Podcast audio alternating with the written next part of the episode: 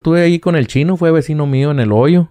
Chino Antrax fue vecino. Don Emilio Cázares, este, don Emilio no, nos mirábamos cuando íbamos a la corte. El Güero Palma también estuvo ahí en las prisiones con nosotros. Yo pude haber negociado con los de la DEA al nivel que ellos estaban negociando, ¿me entiendes? No me des tanto tiempo y te ayudo en esto, porque a mí me lo ofrecieron. El mismo fiscal tenía yo, el chino, Serafín, toda la, todo el cartel de Sinaloa tenemos el mismo fiscal. Brincaron los del Chapo y brincaron los del Mayo, gracias a Dios por ellos estoy aquí porque los dos brincaron, oigan. Todos mandaron mensaje y se los hicieron llegar al personaje de que, hey, este morro, la neta, no puede ser lo que están acusándolo. Si tú haces una ofensa, ellos traen luz verde para matarte y te matan como un perro. Estás en una corte federal. Ahí no estás en el estado donde, donde los puedes demandar. Yo podía trabajar con varios y no había problemas, pues, ¿me entiendes? En un tiempo yo trabajé, estuve trabajando con los chapos, los mayos, y el damazo. O sea, tú piensas que eres más inteligente que el gobierno americano, no lo eres. O sea, el gobierno americano está bien y muy buenas tardes a todos ustedes. El día de hoy les traigo un episodio bastante interesante que la verdad vale la pena que lo vean completo. O sea, aquí me encuentro con un viejo amigo que hasta que se hizo esta entrevista que pensé que no iba a pasar. Hermano Rubén, ¿cómo estás? Muy bien, muy bien. Muchas gracias, Jorge, por invitarnos. Aquí estamos. Ya nos habíamos tardado, pero pues aquí estamos. Vamos a hacer una cotorreada. Pues ahora sí que aquí nuestro amigo Rubén tiene una historia muy impactante que espero que les guste. Pues hermano, me gustaría que te presentaras y pues no sé, que empezaras con lo que tienes que decirnos. Mucho gusto, pues me presento, soy Rubén, de aquí soy de Mexicali. Yo vengo a platicarle un poquito de lo que yo viví en mi, en mi temporada, porque es una temporada la que vive uno cuando anda uno este, involucrado eh, en la mafia, se puede decir. Eh, yo empecé muy joven a vender armas, ese era, ese era mi, mi oficio. Yo empecé a los 17 años, empecé yo a comprar armas. Compraba, de repente, yo creo que mi primer trato fue de que un amigo me dijo, oye, me venden una pistolita, dijo, pero yo no tengo dinero. La compré. Me acuerdo que me costó como 200 dólares, una 380. Y la compré y pues la limpié y le pegué una limpiadita y dije, no, pues de aquí soy. Y ahí la traje. Ya después me topé por ahí otro camarada y me dijo, oye, véndemela. No, pues que no la quiero ver. Véndemela, dice. ¿Cuánto quieres? Pues 500 dólares si, si la quieres, si no, pues no va. O sea, yo no la quería vender. Y ya me dijo, sí, te doy los 500 ahorita, dijo. Me dio los 500. Dije, ah, cabrón, dije, me gané 300 dólares. Y pues para mí era un dineral. Dije, bueno, me gané 300 dólares en un trato. ¿Y eso fue en Estados Unidos? Eso fue en Estados Unidos. Eso fue en, yo vivía este al norte de California, de Los Ángeles, más adelantito. Este, y ahí ahí empecé, ahí empecé a comprar una y otra y luego ya me iba en vez de, de que me cayeran solas, ya me iba a buscar yo me iba a buscar quién me vendiera, porque dije, pues, oye, me gané 300 dólares y así como me cayó esta, pues a lo mejor caen otros. Y así empecé a comprar esto, a comprar riflecitos, a comprar parque. Me vengo para, para Mexicali, porque aquí vivía mi familia. Entonces vengo para Mexicali y, y este... Y aquí entre la bola, pues se va uno conociendo y, oye, que no traes parquecito. Sí, te traigo, ah, pues tráeme para Navidad porque ocupo una caja de esto y ocupo una caja del otro.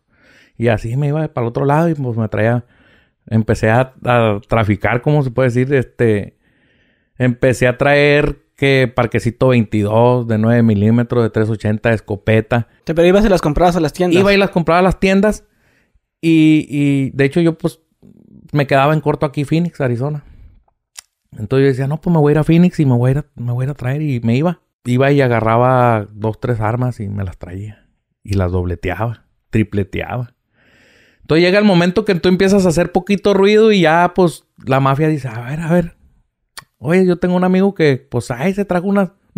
a ver, pues, contáctamelo, ¿no? Y así me contactaron. Eh, me contactó un señor al que ya no está con nosotros, pero muy buen amigo. Creamos una amistad muy linda y, y, y mis respetos para el señor. Fue, fue una escuela que yo agarré de él. Aprendí muchas cosas. Aprendí este, que en la mafia tienes que tener respeto hacia los señores, tienes que tener respeto hacia todo mundo y, respetar tu trabajo y tomarlo como es, como tal, ¿no? Un trabajo, no involucrarte más allá de lo que es el trabajo. Este, porque la mafia, pues sabemos, todo mundo se sabe que pues no es de jugar y no es para que andes jugando ni, ni lo tomes como un chiste, ¿no? Este, contacté, este, este señor me contactó por medio de un amigo, del amigo del amigo, ¿no? Ya se la sabe. Todo el mundo conocemos a alguien y no, porque mi amigo y que mi amigo y ya me llevaron con el señor este. Me dijo, oye muchacho, este, pues tú mueves armas o qué, o qué, qué estás haciendo. Y pues yo asustado, no, oiga, no, no, no, es que yo nomás me traje un 22 para aquí, para los plebes, para, para, me lo traje para venderlo, pero no, no, no, arma yo no muevo. Porque pues yo decía, son los de la plaza, me van a, me van a querer chingar o me van a tablear o qué me van a hacer, pues. Entonces me dice, no, no, todo bien, no te asustes, viene a tomar el señor, no te asustes. La neta, pues, si estás haciendo eso, pues nos interesa.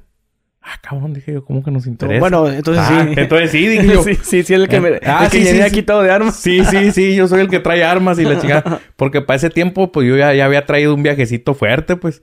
Me acuerdo que tenía un pinche Mercedes viejo, diésel, este, como 86, el hijo de su puta madre, cuat- cuatro, puertas viejo. Y lo llené de parque, todo el asiento de atrás y toda la cajuela. Y tenía una niña chiquita, yo ya ahora está grande. Tenía una niña chiquita arriba del parque, la subí. Y dije, "Ij, Diosito, perdóname, me dijo, pues me voy a aventar este tiro. Y venía yo por el 86 cargado, desde allá, desde, desde Los Ángeles. Bien cargado venía el Mercedes arrimadito. Y párame un highway petrol ahí llegando a las dunas. Ahí por el 86 pasando el casino. Me paran. No, hombre, oiga, yo le recé a todos los santos. A Malverde y a todos los que escuchaba yo que rezaban, a, todos me los encomendé. Ya me paró y me dice, oye, dice, este, vienes muy despacito. Le dije, ah, es que traigo a mi niña. Pues le eché la bronca a la niña. No, es que traigo a mi niña. Que- y venía mi ex esposa ahí. Y este. Y, el policía, no, pues todo bien. Dijo, nomás dale un poquito más recio. Y ya, mira, se asomó así, pero de la nada, nomás se asomó así. Dijo, pásale, vete, ya. Me fui, boom. Llegué, oiga, con el primer, ese fue mi primer viajecito, pues mi primer viaje así que puedas decir tú, ya te metiste a lo, a la, la mafia, pues ya te metiste a la mafia.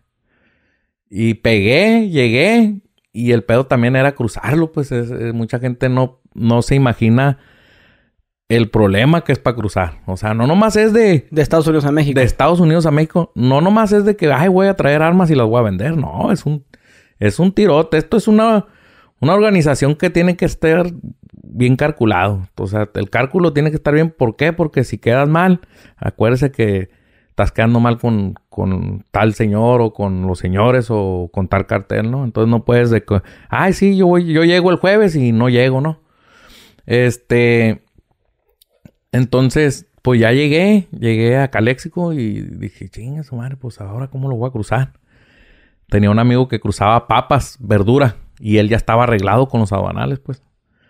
Y ya dijo el vato, dijo, yo me avento el tiro, digo, ahí lo metemos abajo de las papas y... Pero eran unas cajas militares, no eran unas cajas militares de parque, no eran, no eran unas cajitas así de, no, eran unas cajas militares, traía 25 cajas grandes militares con parque de cuerno, con parque de R15, con de 9 milímetros, puro parque militar. Y ya la- las cruzamos dos, me acuerdo que cruzamos dos. Y a pata yo me amarraba aquí en una bolsa, me amarraba y a pata cruzaba, pues antes la línea no estaba tan difícil. Y este, y quiera o no, nos aventamos el tiro y ahí estábamos cruzando, duramos como una semana, poquito más de una semana, unos 10 días nos aventamos cruce y cruce diario, en la mañana y en la tarde, en la mañana y en la tarde, hasta que cruzamos todo. El señor quedó tan sorprendido y de tanto parque que le traje, que al último nos dejó como unas tres o cuatro cajas grandes ahí que ya no querían porque ya habíamos mandado exagerado, pues porque cada caja traía, eh, cada caja traía 10 mil tiros. Entonces venían paquetes de mil y cada caja traía 10 paquetes, entonces eran 10 mil tiros. Estás hablando de eso, un, eso era, un, era un chingo. Y entonces el vato, me sobraron como dos o tres cajas y me dijo el señor, me acuerdo que me dijo, no, oiga, dijo, yo no, no las ocupo ya, dijo, ya, ahí guárdelas. Y dijo, ahora lo que ocupamos son armas. Dijo, ¿qué onda? Se avienta el tiro.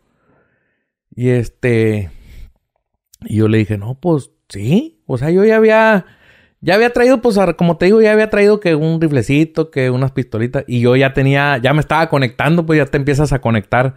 Que fulanito te empieza a ofrecer, que sutanito al otro lado.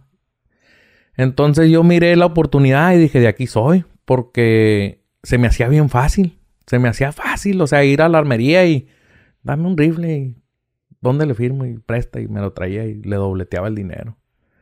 Entonces, este, dije, pues si me está pidiendo, me voy a ir. Me voy a ir a aventar el tiro.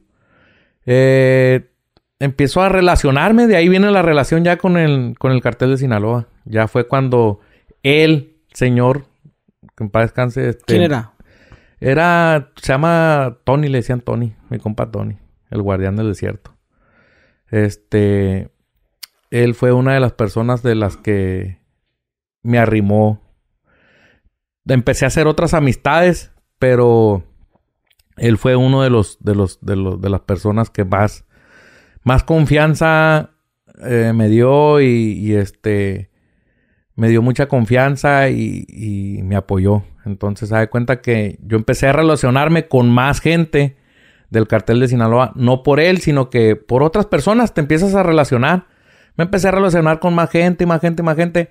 Y obviamente, pues, cómo te agarraban la confianza de decir, ah, no, sí, por preguntando, ¿no? Entonces, pues obviamente le preguntaban, oiga, este, fulanito de tal, ah, no, buena persona, buen muchacho, responsable y bueno para chambear. Ah, ok, todo bien, es todo lo que queremos saber. Y con eso, pues, haces carta de representación, ¿no? Con toda tu, con toda la, la gente. Empiezas a hacer tu carta de representación, ya te empiezan a buscar. Como es la misma línea, este, tú puedes decir que sí, ¿no? O sea, no, no es obligatorio, ¿no? Nunca, hasta eso que los señores, mi respeto para los señores que yo conocí, para la gente del cartel de Sinaloa, muy, muy respetuosa. ¿Y a quién le surtías, aparte de los de Sinaloa? Eh, estuve en un tiempo, en un tiempo fue solamente para el cartel de Sinaloa. Nunca tuve, o sea, es que el cartel de Sinaloa se abre en muchos brazos, pues es lo que muchas veces la gente no entiende, de que sí es una bandera, no, pues el cartel de Sinaloa. Pero hay que recordar de que eran, pues eran los, los Damaso, eran los Chapos, eran los Mayos, eran los Avendaño, eran, este, Cázares, eran un montón sin fin de, de, personajes, ¿no? Entonces, cada, cada personaje, pues obviamente tiene su su equipo, ¿no? De trabajo y todo, cada quien ocupa sus armas, cada quien ocupa sus cosas. Entonces, eh, en aquel tiempo yo podía este, trabajar con varios y no había problemas, pues, ¿me entiendes? En un tiempo yo trabajé, estuve trabajando con los, con los chapos, los mayos y el damaso, o sea, eh, por medio de, de una persona que nos vamos a detener a decir su nombre, pero él sabe quién es también, este, un saludo para mi compa, él sabe que estamos al 100. Se retiró por causas ahí de, que problemitas que tuvo. Este, les vamos a dar, este, le vamos a decir el, el, músico, así por decirlo así. Eh, mi compa estaba él en, él estaba pues trabajando por un lado, yo estaba trabajando por otro lado, pero mi compa pues buen amigo mío y lo respetaba, lo respeto.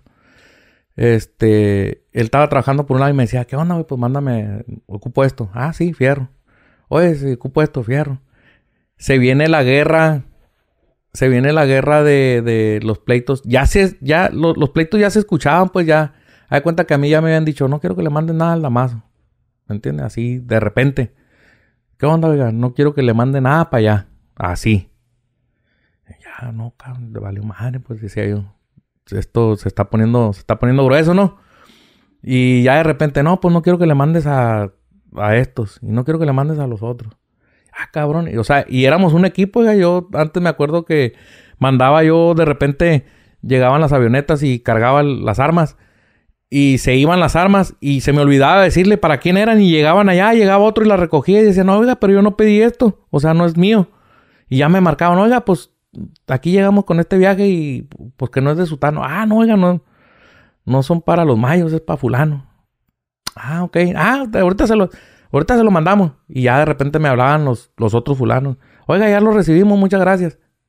O sea, así eran las cosas antes, pues, ¿me entiendes? se iban en avionetas de los mayos y todo bien, no, no, no había ningún problema, todo el mundo contento. Se vienen los problemas internos de, de, de, Sinaloa y, y, este y empiezan empieza uno también como que pues ¿para dónde me voy a ir o qué voy a hacer? ¿Me entiendes?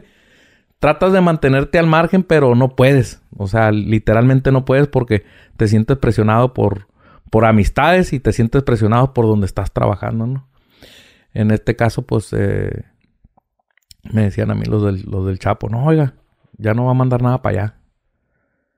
Y yo, pues, ay, pues, pinche madre, ¿qué voy a hacer? Pues, como si ya, ya tengo, ya tengo años con mi camarada trabajando, ¿cómo que no lo voy a, ¿me entiende? Pero, pues, obviamente yo no les decía no. Eh, simplemente lo que hacía era de que, ¿sabes qué? Pues no me ha llegado nada. Y no me ha llegado nada. Yo tratando de hacer tiempo. Da, dale largas, pues. Darle largas para, para tratar de, de, que no tener ningún pleito yo con ninguno de los dos, ¿me entiendes? Porque, pues, no, como le digo, yo no podía decir, ay, soy Mayo, ay, no, soy Chapo, no podía, porque y, y ya tampoco... me... Ya me, me, colgaba yo la bandera. O, pues, o decir, no, es que me dijeron que no te vendiera. Exactamente, o yo no le podía decir lo que a mí me decían, pues, ¿me entiendes? Pero de repente me llegaban mensajes, oiga, no, así está. Y no quiero que le mande nada, eh, nomás que me entere que le manda algo, todo me tiene que mandar a mí porque ya se estaban preparando, pues ya todo el mundo se estaba preparando. Se veía venir y de hecho todavía no agarraban al Señor. Este, todavía no lo, todavía no, todavía ni pasaba todo lo que pasó después, ¿no? O sea, este, apenas estaba como que los pleitos internos, ¿no? Ya, ya, ya se estaban separando poquito. Oye, pero ya una, había envidias. Pero una pregunta, tú para surtir a toda esa gente, tenías tu cuadrilla. Para allá voy, este, Tío, porque... ya, ya empecé, ya, empecé yo pues a surtir y empecé a hacer el dinero y empecé a reclutar. De hecho, le mando un saludo a mi compa de Arsenal Efectivo, este, el vocalista. Estuvo conmigo en la cárcel. Él fue uno de los que me empezó conmigo a ayudar. Eh, una historia muy... Ya después se la contaremos por ahí en otra ocasión que nos invite aquí mi compa. Este... De cómo surgió el, el, el, el grupo ese. De hecho, se llama Arsenal Efectivo porque pues surtíamos puro arsenal, ¿no? O sea, nosotros nos dedicábamos a las armas. Me quemé yo. Me quemé, me quemé porque te empiezan a ubicar, pues los gabachos no son pendejos, te empiezan a ubicar. Ay, este güey está comprando muchas armas. Ay, este güey está haciendo esto. A ver, investigamelo. Y uno siente. Yo he tenido esa dicha de que siento la mala vibra de volada. Siento yo de que digo, ah, cabrón. Y luego ya sentía yo los teléfonos medio raros, los tiraba y ta, ta. Y ya fue donde metí yo a mi compa Trek de Arsenal, este, conmigo a trabajar. Él todavía no era músico. Ya era músico, pero todavía no era famoso. Este, me lo llevo conmigo a chambear. Un día me lo topo y le digo, ¿qué onda, güey? Le digo, la neta, ocupo un vato que, que yo lo enseñe y haga lo que yo hago. No, sí, le entro, digo. Mi compa andaba batallando ahí. Entonces, lo recogí, lo vestí. Le dije, te vas a poner. Él es alto y luego parece hindú el cabrón. Este, parece hindú y, le puse su, su militar, camisetita militar, pantal botas así militares. Y lo enseñó. El vato hablaba inglés machín, es nacido allá al otro lado. Entonces él es pocho. De hecho, no habla muy buen, muy bien español. Entonces lo enseñé. Le dije, te vas, a ir, te vas a ir a la tienda, vas a llegar y con toda la actitud, ¿sabes qué? Dame un cuerno de chivo, dame un 50 y 10 cajas de parque. Así como si la tienda fuera tuya. Y vas a llegar y vas a ser imponente, ¿no? Porque es donde donde te va bien, que seas imponente y que la gente mire que no tienes miedo de nada. Si tú llegas y ¿cuánto vale? Pues dicen, este güey, ¿qué pedo? A ver, chequéamelo. Entonces, pues yo lo fui enseñando, lo pulí, me traje otro chavalo, este, mi compa Gallo, de aquí también de Mexicali, le dije, vente, vamos a chambear. Ya él, yo ya lo conocía, ya había chambeado conmigo, de hecho él empezó conmigo desde cero. Y se fue mi compa Gallo, Después me llevé otro compa, mi compa Tali, todo está encerrado, mi compa. Este, le dieron 10 años. Eh, empecé a crecer el equipo, empecé a hacer el equipo, empecé a tener ya los cruzadores de aquí de, de, la frontera. Ya tenía el equipo, cada quien hacía su función, ¿no? O sea, función número uno era el comprador, ese es el primer paso. Comprador, el de la casa de seguridad, que es el que desarma y arma. Ese es el que envuelve, empaqueta, y hace los clavos, ¿no? En este caso nosotros usábamos unas bocinas de, de sonido. compraba yo carros Toyotita. Siempre me gustaban los Toyotitas Camrys. Compraba los Toyotita Camrys. Les ponía un sonidón y les ponía el bajo, los bajos. Y les hacía doble fondo a los bajos. Yo mandaba a hacer mis cajas con doble fondo y ahí les metía yo las armas. Perdón. Entonces, ahí metía yo las armas en el de doble fondo. Ya ahí tenía yo el chofer, que era mi compa Gallo. El comprador, casa de seguridad y chofer. Ese es, ese es un equipo. Otro equipo es el de los compradores. Usaba unas muchachas. En ese tiempo, pues usaba al Trek y a las muchachas, pues porque no nos dábamos abasto. Un pedido una vez fue de 150 cuernos de disco. 150 cuernos AK-47 y todos tenían que llevar un disco arriba y disco extra. Entonces, pues fue un tirote. Fue un tiro, no crea que estaba tan pelada. 150 cuernos de chivo y, y 300 cargadores de disco no está tan pelada. ¿Y para moverlo en cuánto tiempo? Yo me decían el, el rapidito porque llegaba rápido a la línea.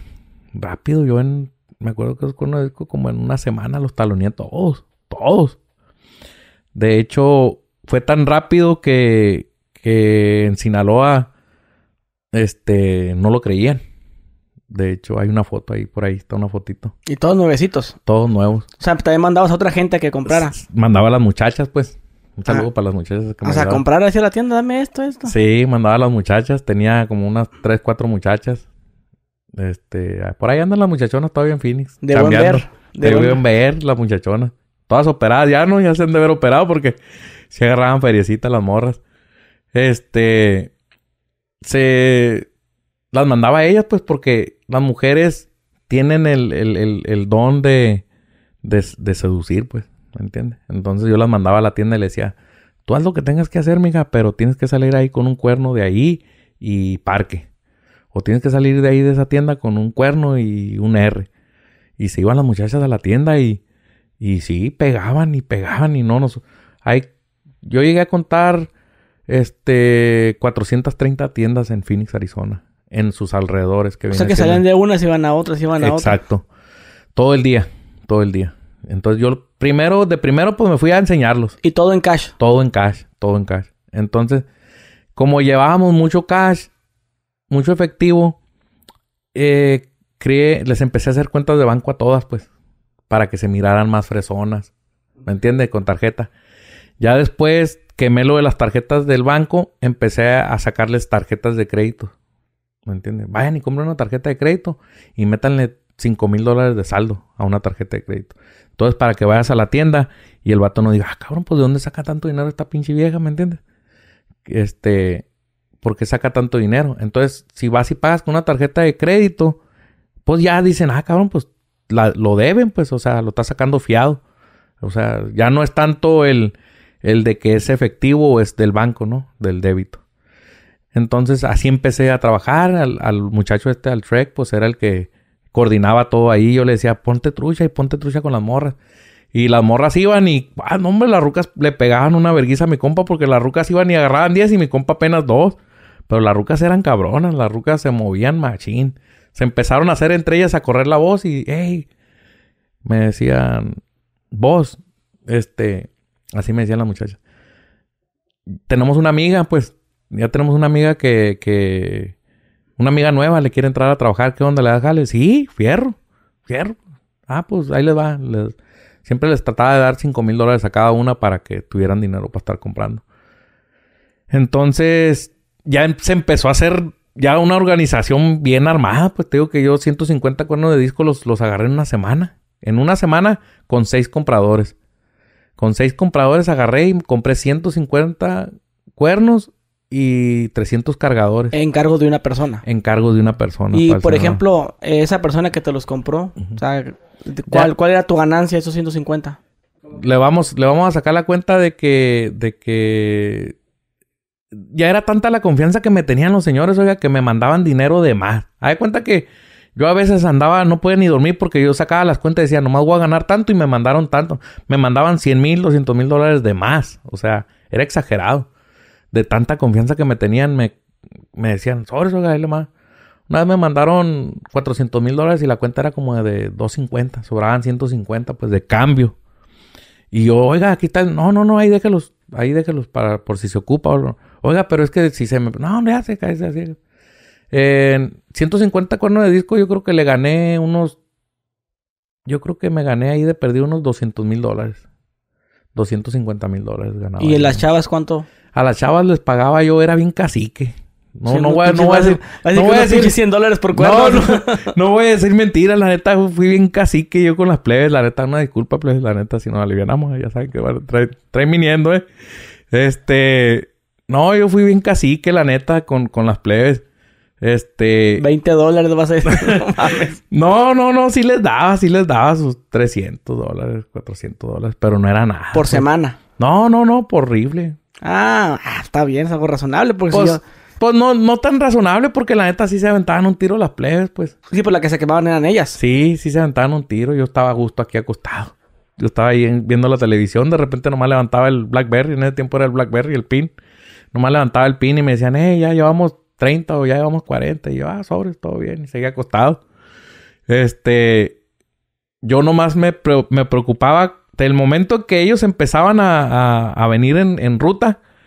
Ya es donde me preocupaba, pues, porque ya ahí viene en juego el dinero. Mientras no salían de, de Arizona, no hay problema, pues, porque las plebes todas estaban legales. Mi compa estaba legal, tenía su porte de arma y todo. Yo a él fui y le saqué su porte de armas, licencias y todo, pues, para que no hubiera problemas. Entonces, él iba a comprar como toda una persona legal. El problema ilegal empezaba del momento que ellos cruzan la frontera de Arizona y California. Ahí ya estás violando una- un delito federal. Que obviamente no cargaba mucho tiempo, por eso no me preocupaba. Lo que me preocupaba a mí era quedar mal y que vinieran por mí y me pegaran unos tablazos, ¿no? Gracias nunca, nunca me... Nunca, O, o sea que primero me te mandaban el varo para que tú consiguieras Sí, los rifles. Sí, sí, o sea, a mí me mandaban el dinero por adelantado, pues, ¿me entiendes? A Y mí- tú ya lo, ya lo es Ya. tanto y sacabas la inversión. Exacto, entonces yo tenía, me la estaba jugando con dinero prestado, pues, porque no era mi dinero. ¿Y ese dinero lo tienes en tu casa? Sí, lo tenía ahí en la casa y dormía arriba de él toda la noche, no me le despegaba. este, no me le despegaba, le decía yo a los players, hey, este, hay que cuidar ahí, no me dejen solo, pues de repente yo salí a hacer una vuelta, un mandado, una junta, y ahí el dinero ahí guardado, dinero que no era mío, dinero que, que pues a mí me mandaban de allá los señores, oiga, ahí le van 200. Y no me lo mandaban ellos, lo que pasaba era que a ellos le debían, eh, ese dinero ellos lo tenían en Estados Unidos.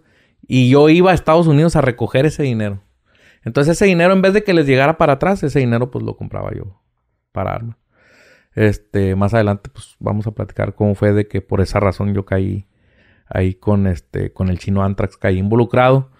Por esa misma razón, por esa acción que estoy platicando ahorita, vamos a platicar un poquito más adelante de por qué me involucraron ahí con el chino.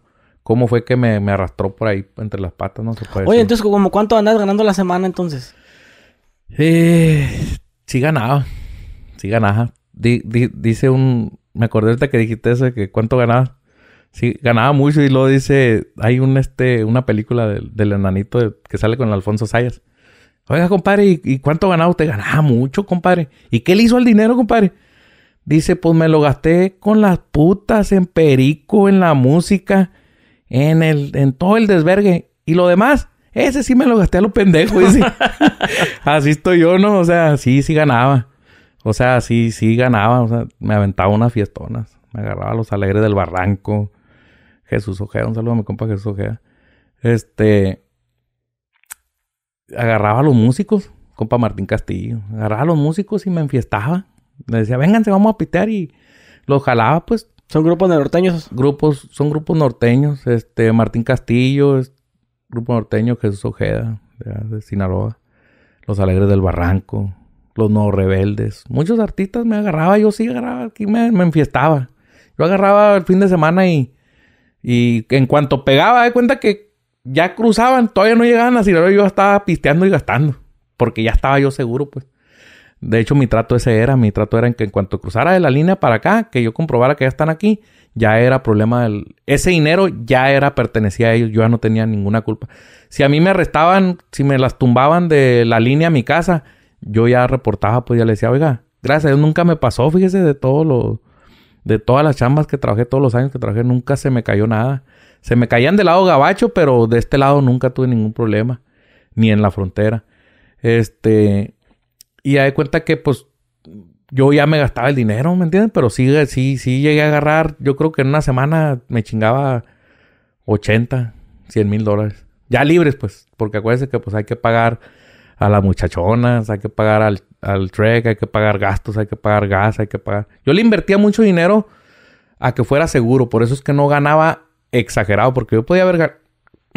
Perdón, yo podía haber ganado más, mucho más. Yo podía haberme llenado a manos llenas, pero no lo hacía porque yo distribuía de que yo pagaba aseguranza en la cruzada, pues pagaba los aduanales, ¿me entiendes?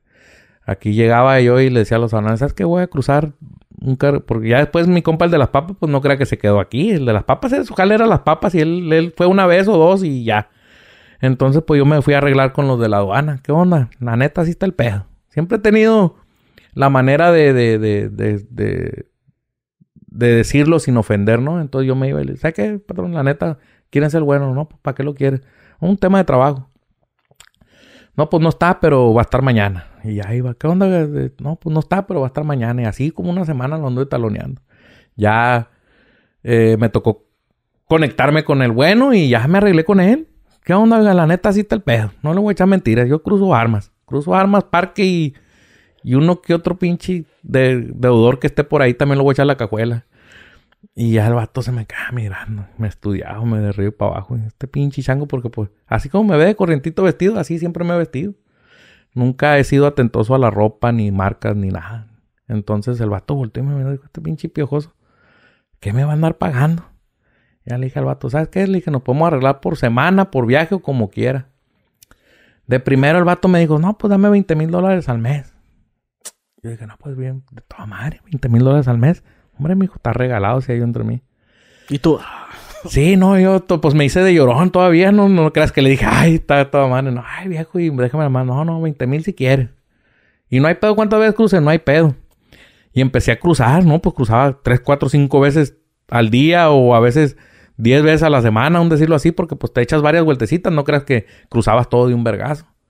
Porque acuérdate que tú estás arreglado con los mexicanos, pero no con los gabachos. Cuando vas a salir para el lado mexicano, están unos, unos migras ahí que están, de hecho, están cuidando eso. Ellos están cuidando el dinero y las armas que tú llevas para México. Entonces, ellos no están cuidando la droga. La droga va de México para Estados Unidos. Las armas vienen de Estados Unidos para México. Entonces, este, ellos ya venían venían para, con las armas para acá y yo estaba arreglado del lado mexicano. Pues.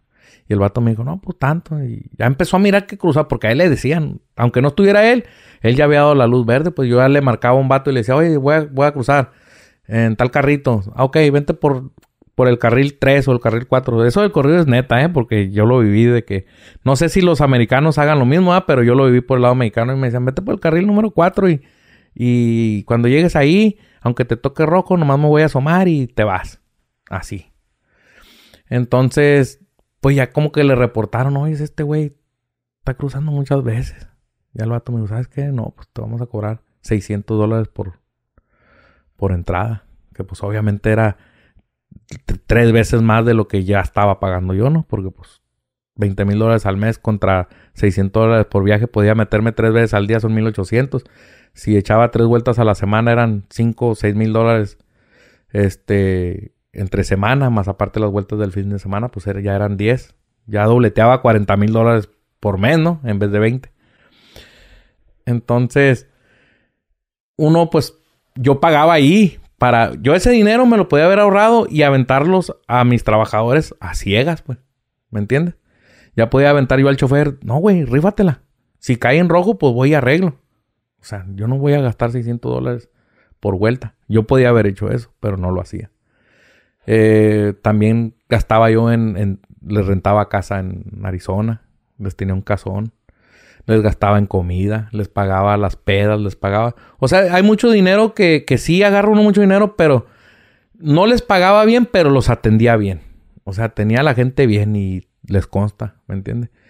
eh, consta a los plebes que todo el tiempo han estado agradecidos de que pues, a lo mejor no les pagué bien, pero sí los atendía bien. Siempre andaban, siempre había comida, siempre había donde vivir, siempre había. La quedabas bien con tus trabajadores y con tus clientes también. Y con mis clientes. ¿Y, con, ¿y tus clientes qué tal? Sí, sí te querían mucho todos. Gracias a Dios, fíjese que tuve una vez una bronquita y, y fue donde me demostraron cariño. Fue un... Tuve un roce por ahí con una persona. No sé si todavía iba la persona, pero tuve un roce con una persona. Este... Le mando un saludo, aunque me haya quemado ahí con una feria. Este tuve un roce con esa persona y esa persona pertenecía también al cartel de Sinaloa. Entonces, haz de cuenta que él hacía lo que yo hacía, pero en una escala chiquita porque no tenía, obviamente, la organización que yo tenía. Por medio de un amigo nos conectó y ya nos conocimos y él me empezó a hacer pedidos. Yo no sabía para qué persona él trabajaba. Él nomás me decía, ocupo esto y, y ¿para dónde es? Oiga, porque yo siempre le decía, no me involucre con otra gente si no va para, para Sinaloa, porque yo no quiero, yo estoy trabajando para allá y no quiero yo verme involucrado ni en mitotes por otro lado, porque pues aquí el que la paga soy yo, ¿no? Y más porque ya era conocido, o sea, ya en ese tiempo, allá para esa época, ya mi nombre sí sonaba, ya me ubicaban. Fulano de tal, ah, no, sí, todo bien. Entonces tuve un problema con esta persona y vamos a que ahí fue donde la gente me demostró cariño y me demostró que en realidad sí valía algo yo, ¿no? Porque esta persona tuve un roce con la persona, me quedó mal, no me quería pagar. Entonces él fue para Sinaloa y echó un mitote allá, pues de que no, pues el muchacho aquel me quemó con una feria. Cuando no era cierto, pues yo nunca lo quemé con nada. Simplemente no le quise vender armas ya. A de cuenta que le dije, ¿sabes qué? Ya no te voy a vender. Eh, me entregaste 50 mil dólares, aquí están 50 mil dólares de armas y tan tan se rompió una taza, cada quien para su casa, ¿no? Y ya pues se de cuenta que que él, él, este, fue para allá y dijo lo contrario, ¿no? No, pues el muchacho le entregué 50 mil dólares y todavía le faltan 100 mil dólares por entregar. Entonces fueron para allá y devoraron. ¿Cómo se llama? No, pues fulano de tal. Ok. Hombre, a los dos días, oiga, ya me tenían aquí acorralado. Estábamos tomando, estaba yo ahí tomando en, una cantinita. Y estaba mi amigo al, al, a la persona que habían levantado, que a la persona que habían mandado para que me levantara, estaba pisteando conmigo.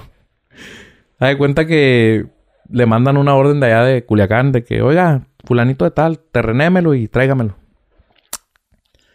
Estamos pisteando, nunca me voy a olvidar, estábamos ahí en la conga, estábamos pisteando y voltea a mi camarada así me mira, me dice, ya miro yo el Blackberry me habían puesto como Rubén Araiza porque yo siempre citaba al vato ahí como en la Araiza, pues siempre lo citaba yo de que vamos a desayunar la Araiza y platicábamos.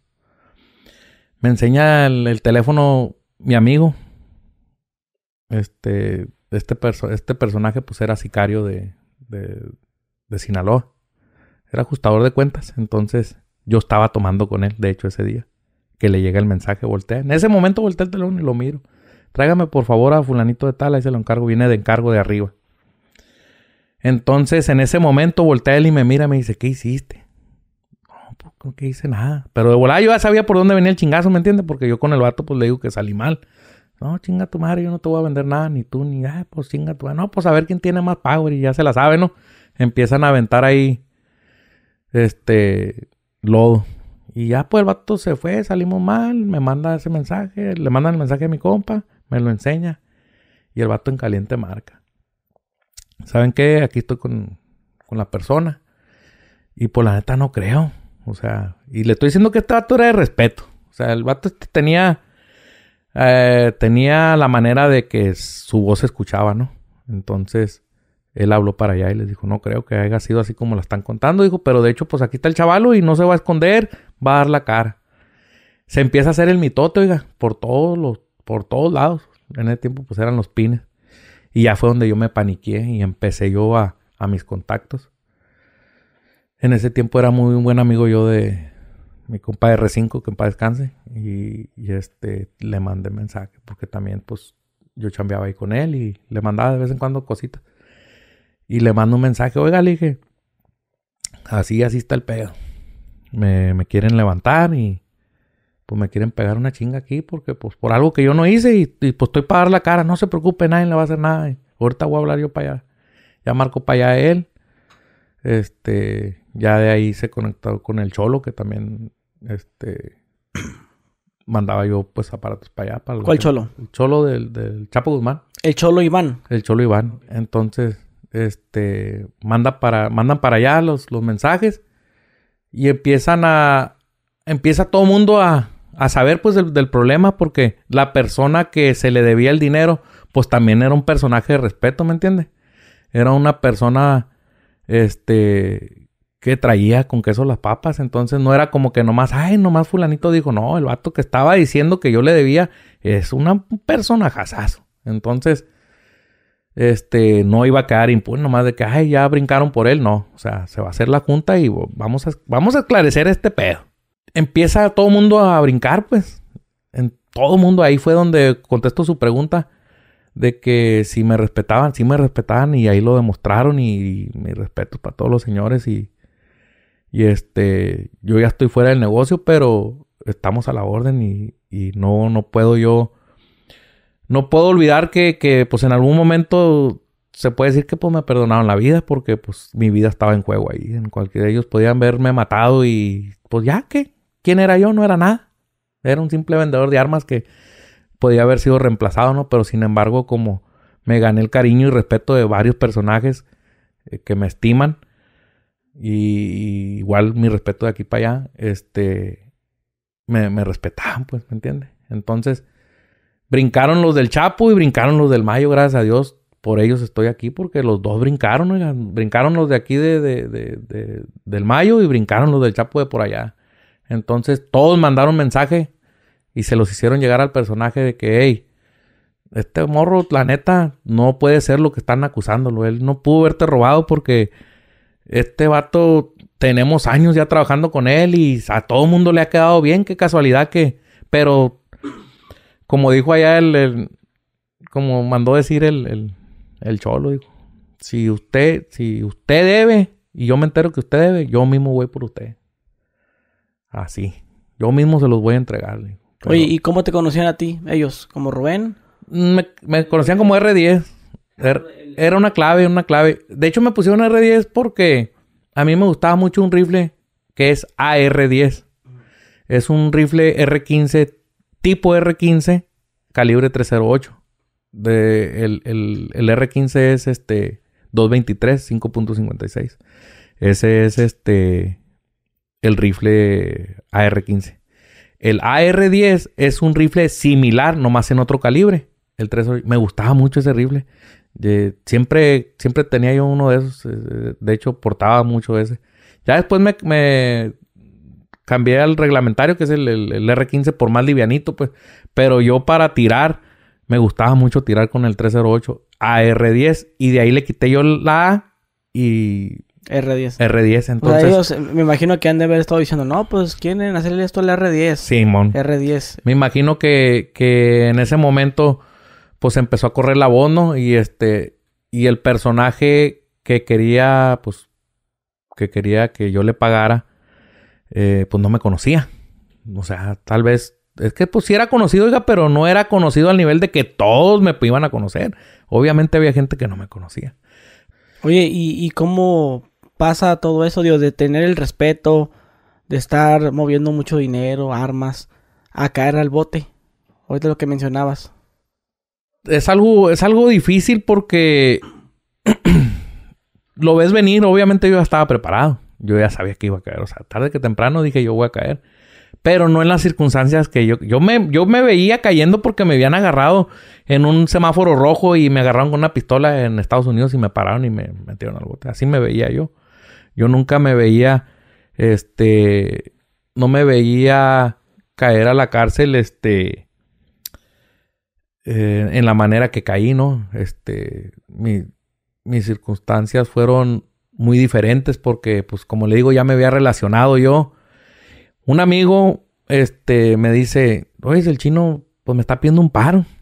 Ocupa, ocupa esto, dice. Ya trae una lista. Le digo, ¿sabes qué? La neta ando bien ocupado. Ya había pasado el problemita este, pues, de, de, de, de la junta y eso. Acababa de pasar. De hecho, tenía un mes. Y no es que me crecí, pero sí fue donde dije yo, bueno, pues me respetan. O sea, no soy cualquier chango. De hecho, después de esa ocasión ya empecé a, cargar pistoleros y empecé a, a, cargar mi gente, pues ya armada, ¿me entiende? Y yo pedí permiso, oigan, pues yo no peleo ni nada, no soy, de los de pleito, pero ¿qué onda? Por mi trabajo. No, sí, todo bien, dele para adelante. Usted trae luz verde.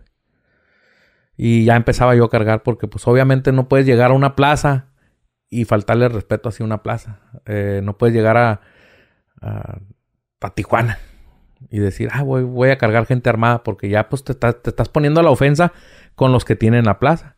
O a Mexicali no puedes llegar y decir, ay, voy a cargar gente armada. ¿Por qué? ¿O quién eres? ¿Me entiendes? O sea, tienes que darle respeto a la plaza. Entonces yo a cargar a mi gentita armada y, y me dicen, no, pues el chino Antrax, este, quiere que, que, quiere hacerle un pedido se le urge. Sí. Nomás que deme chancita, le dije, porque por la verdad ando ocupado. No, es que le urgen. Bueno, dele mi número. Me recomiendan con él y no, porque este chavalo, pues, te puede conseguir lo que ocupes. Y de hecho recuerdo bien la conversación porque, no porque me acuerde y tenga buena memoria, sino porque cuando fui juzgado eh, en la corte me sacaron el pinche archivo ahí de las llamadas, todo tenían interceptado. Para allá voy, este, eh, me pide, me dice, empezamos a cotorrear, empezamos a cotorrear. Unos MP5, me pidió cuatro MP5, pero quería que fueran cierta marca y cierto modelo. No, sí, se los conseguí, se los mandé y el vato quedó bien contento. Ya él me había agregado, ya teníamos comunicación. Yo cambiaba de número y le hacía saber, oiga, voy a cambiar de número, ahí le va. Cambiaba de pin, en ese tiempo pues le digo que era el pin. Eran puros Blackberries. Yo llegué a tener 20, 30 Blackberries porque compraba, iba a la tienda y compraba 4 o 5 Blackberries porque cada mes estaba cambiando de número. Así era como se navegaba uno. Según nosotros, no nos... Según nosotros, ay, no, no, tira el Blackberry y ya no te hace nada, ya no... De otra, ¿cuál? Tus pinches gabachos tienen todo bien controlado. Tú tiras el BlackBerry, lo que no sabes es que ellos ya tienen todo guardado. Todo archivado, todo lo que tú platicaste, fotos, todo.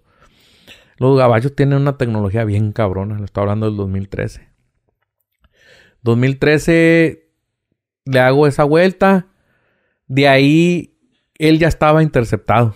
Él ya, él ya estaba. 2013 él ya estaba bien, bien interceptado. Ya lo traían a él de las de las nalgas, ya lo traían porque eh, a mí no me enseñan los archivos de él, pero sí pedí los archivos. Yo cuando estuve peleando mi caso allá en el otro lado, yo le dije al abogado, este, quiero que, que me enseñes por qué estoy aquí, porque pues a mí me, me, agarraron y yo no sabía ni por qué, porque pues obviamente yo, yo seguía chambeando, yo seguía mandando armas, pero yo al chino no era como que yo estaba chambeando para él o le estaba mandando y mande armas a él, ¿no? O sea, yo mandaba armas y, no eran directamente para él. Eh, en una ocasión fue el pedido ese que le hice y el segundo pedido que nunca se realizó porque fue cuando lo arrestaron. A mí me pide él en diciembre.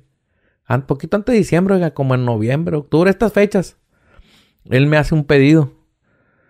De hecho, ese es el, ese es el, esa es la conversación que está en el archivo. Es el, la nota pública que dieron es esa conversación ¿no? que dieron entre yo y él.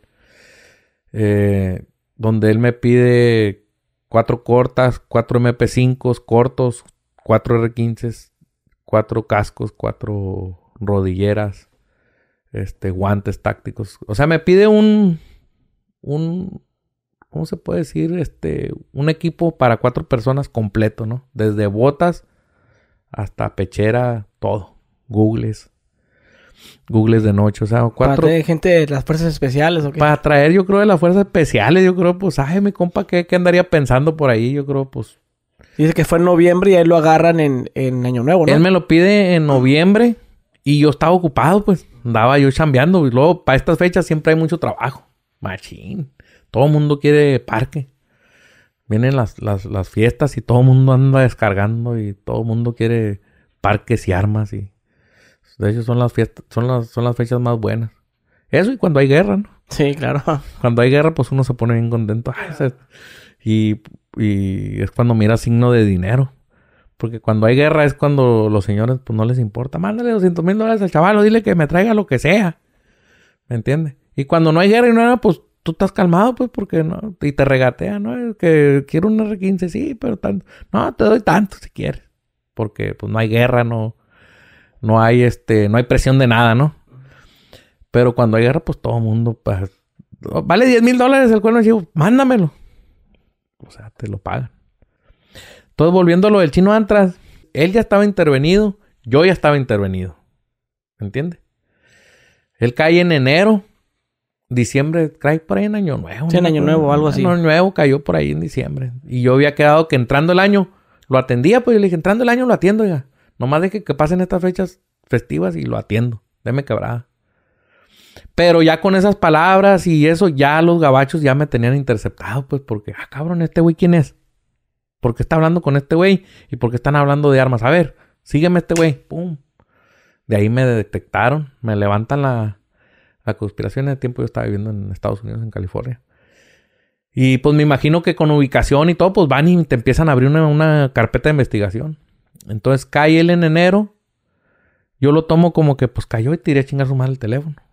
Me acuerdo que en cuanto cayó supe la noticia y yo me acordaba que lo tenía y lo tiré a la verdad. De hecho, cada vez que caía alguien, tienes que tirar el teléfono. Lo que tú no sabes es de que cómo trabaja el gobierno americano, ahí te va. Está bien peladita. Está bien pelada y eso yo no lo miraba en ese tiempo. Tú tienes agregado Gusgri, tienes agregado al R10. ¿Me entiendes? Yo caigo, Gusgri tira su celular. Pero lo que tú no sabes es que los gabachos ya tienen intervenido a Gusgri y su chalán. Tu chalán no tiró el teléfono, tú sí. Pero tu chalán no. Entonces, ¿qué es lo que pasa? Que ya te perdieron a ti, la huella a ti, y ya le, le perdieron la huella al R10. Pero a tu chalán no, pues, porque tu chalán sigue activo con su teléfono. Él no cambió. Entonces, ¿qué están haciendo los gabachos? Paciencia, esperando que tú le vuelvas a hablar a tu chalán. Entonces, obviamente tú agarras un teléfono nuevo y ¿a quién agregas? A tu chalán. ¿Qué onda, O a güey? tu mamá o A tu mamá, a tu hermana. Entonces, ellos ya tienen a todas estas personas identificadas, a tu mamá, tu hermana, tu primo, tu novia. De hecho, se van sobre tu culo. Es lo primero que se van sobre los culos que tú tienes. Tú andas bien contento, ¿no? Ya supuestamente tú ya tiraste el teléfono y ya no traes a nadie, ya no traes broncas. Lo que tú no sabes es que ahí traes el broncón todavía. En cuanto tú lo activas y tú le marcas a tu mamá, tú le marcas a tu novia, tú le marcas, ya otra vez estás intervenido. O sea, por eso se llama, hoy en día, cuando se cambian de teléfono, se, se cambia toda la telaraña, le dicen. Toda la telaraña que es, tienes que cambiar de número tu mamá, tu hermana, tu, todo tu círculo cercano, tienen que tirar a la verga el teléfono y todos tienen que agarrar número nuevo. Y es como ellos van a batallar. Pero con una persona que tú agregues que tenga el mismo número y que ellos ya lo tengan intervenido, mamaste. Ya se ensució otra vez tu teléfono. Y es como pescaron mi teléfono. Se llevan al chino Antrax para la cárcel en, el, en el 2014. 13 para el 14. Sí, 13 para el 14. Se lo llevan. Y pues yo ya andaba recio en ese tiempo. 2014 de hecho fue el año más duro que anduve yo. Estuve bien recio. Metiendo armas. Machine. Machine. Metíamos vuelta y vuelta y vuelta. Barre 50 empecé a meter. Este. Armas grandes. De hecho, yo creo que fui uno de los primeros que empezó a meter los, los lanzagranadas, este, Milcor, unos que usa el ejército americano, que es como un revólver grande. Yo creo que fui de los primeros que empezó a meter esos. Me agarré con una conecta en Tucson. Esos los fabrican en Tucson, Arizona. Ahí están fabricados. Ahí los hacen.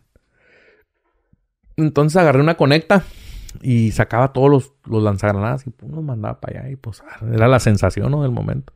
Fulanito consigue lanzagranadas y, y este y es bien eficaz. Se ve hasta los corridos, ¿no? Que los lanzapapas, ¿no? Los lanzapapas, de hecho, por ahí, Están, están siendo muy famosos. de hecho, por ahí tengo un corrido con Jesús Chaires, le mando un, sol- un saludo y me hizo un corrido el R10.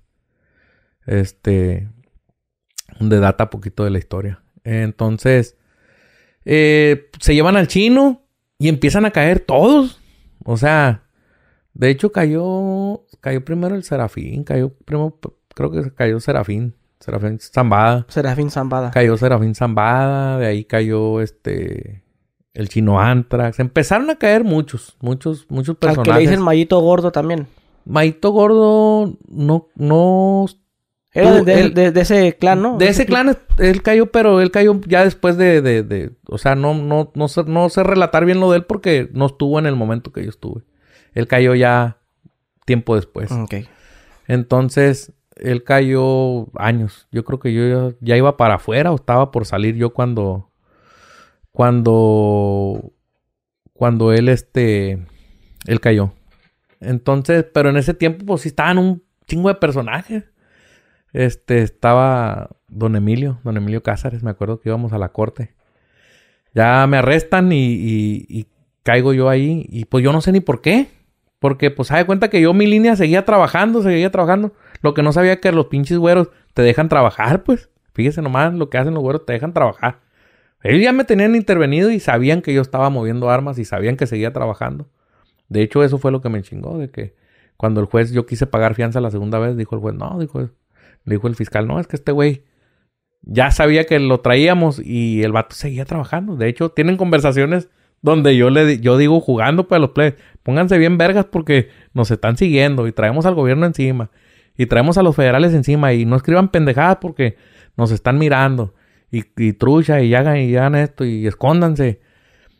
Eh, ya traíamos el broncón encima pues. Ya, ya era imposible, ya ellos nomás estaban esperando. Casi todos los que cayeron, el equipo se fundaba de muchos, pero los que cayeron del lado de Estados Unidos es porque eran ciudadanos americanos. Muchos se vinieron para acá conmigo, nos refugiamos un tiempo, pero pues las ganas de cruzar para el otro lado y de no hacer nada y de, estar gastando nomás, te dan ganas de ir para Estados Unidos. Cruzan y ¡paz! pescan al primero.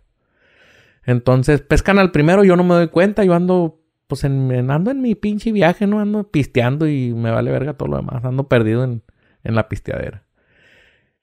Cae el primero, cae el segundo, cae mi papá, cae el tercero, cae el cuarto, cae el quinto, empiezan a caer todos. empieza a caer uno de los aduanales, también se lo llevaron.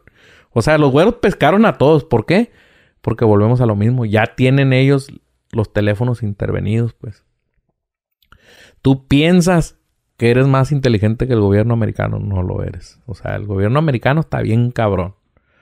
O sea, tú te, yo, para los años que duré chambeando, sí me creía la gran verga, pero me la peleé, o sea, me la peleé en la manera que yo me les quise desafanar y no pude.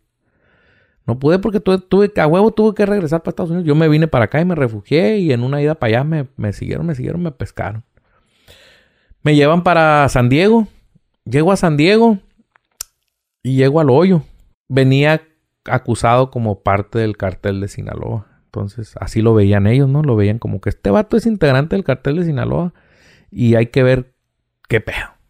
Entonces llegas a la cárcel y en la cárcel te clasifican. Entonces me clasificaron. Esto, güey, ta, ta, ta, viene por tal delito al hoyo.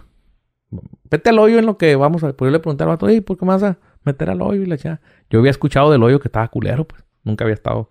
Había estado en la cárcel del condadito y había hecho así pendejadas, pero nunca había estado en una. Ya en una prisión federal donde estás encerrado con, calibres con calibre 50. Por ejemplo, ¿a ti con quién te tocó estar? Pues con varios. Estuve ahí con el chino, fue vecino mío en el hoyo. Chino Antrax fue vecino. Don Emilio Cázares. Este, don Emilio no, nos mirábamos cuando íbamos a la corte. Este, muchos personajes, varios personajes que se topa uno ahí, este, uno de los Avendaños. Varios personajes me topé ahí, este, calibre grande, que andaban ahí en las cortes y se topa uno y... Ahí adentro todos todo está olvidado, todo. Compadre, ahí adentro es un es una escuela donde tú vas a arreglar tus problemas y cada quien los arregla como puede. Ahí no hay de que de que ay, fulanito, sí se escuchaba pues de que fulanito me puso, ¿me entiendes?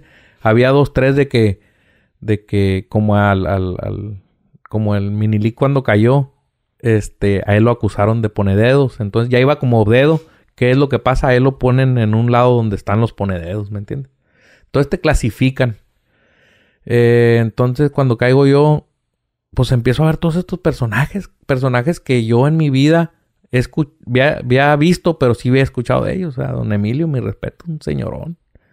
Señorón de la escuela vieja y es un personaje bien a todo dar. El señor me saludaba. ¿Qué onda, muchacho? ¿Y cómo va tu caso? Ahí vamos.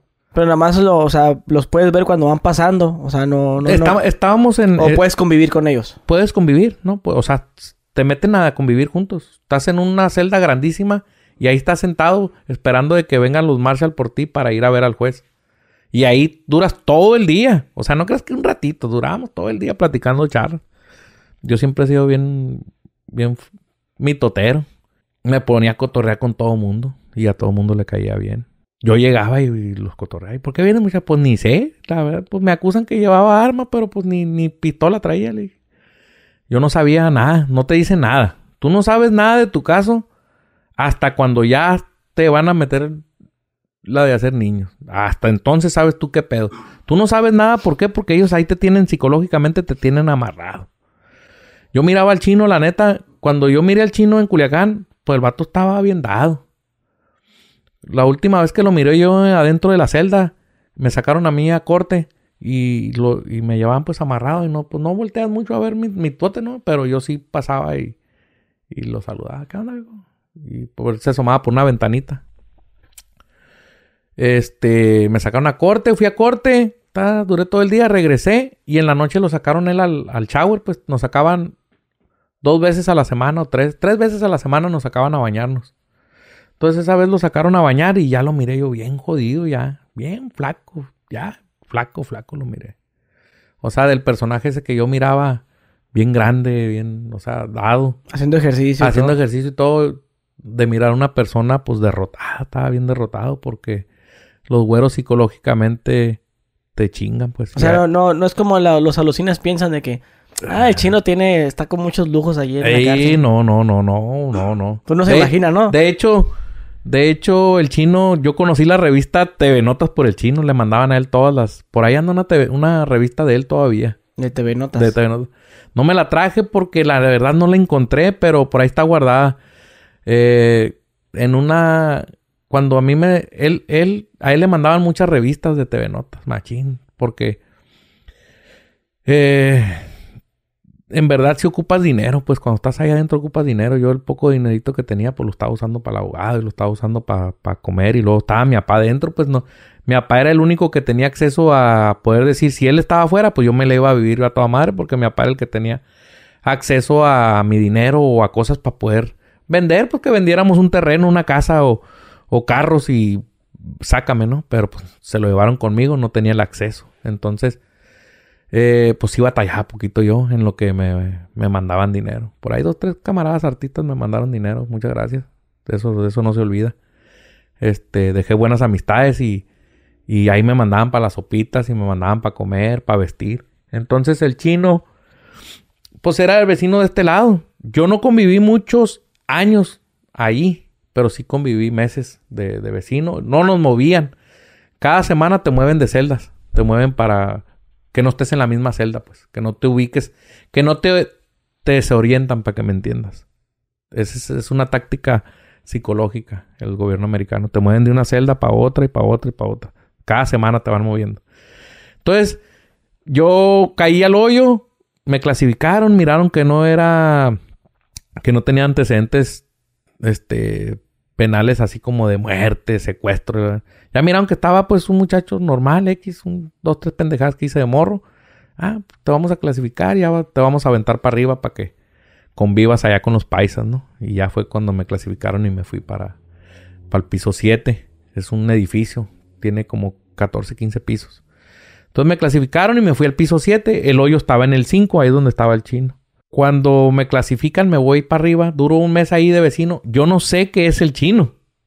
Yo nunca supe que él era el chino. O sea, lo tenía de vecino y tampoco sabía que yo iba por él.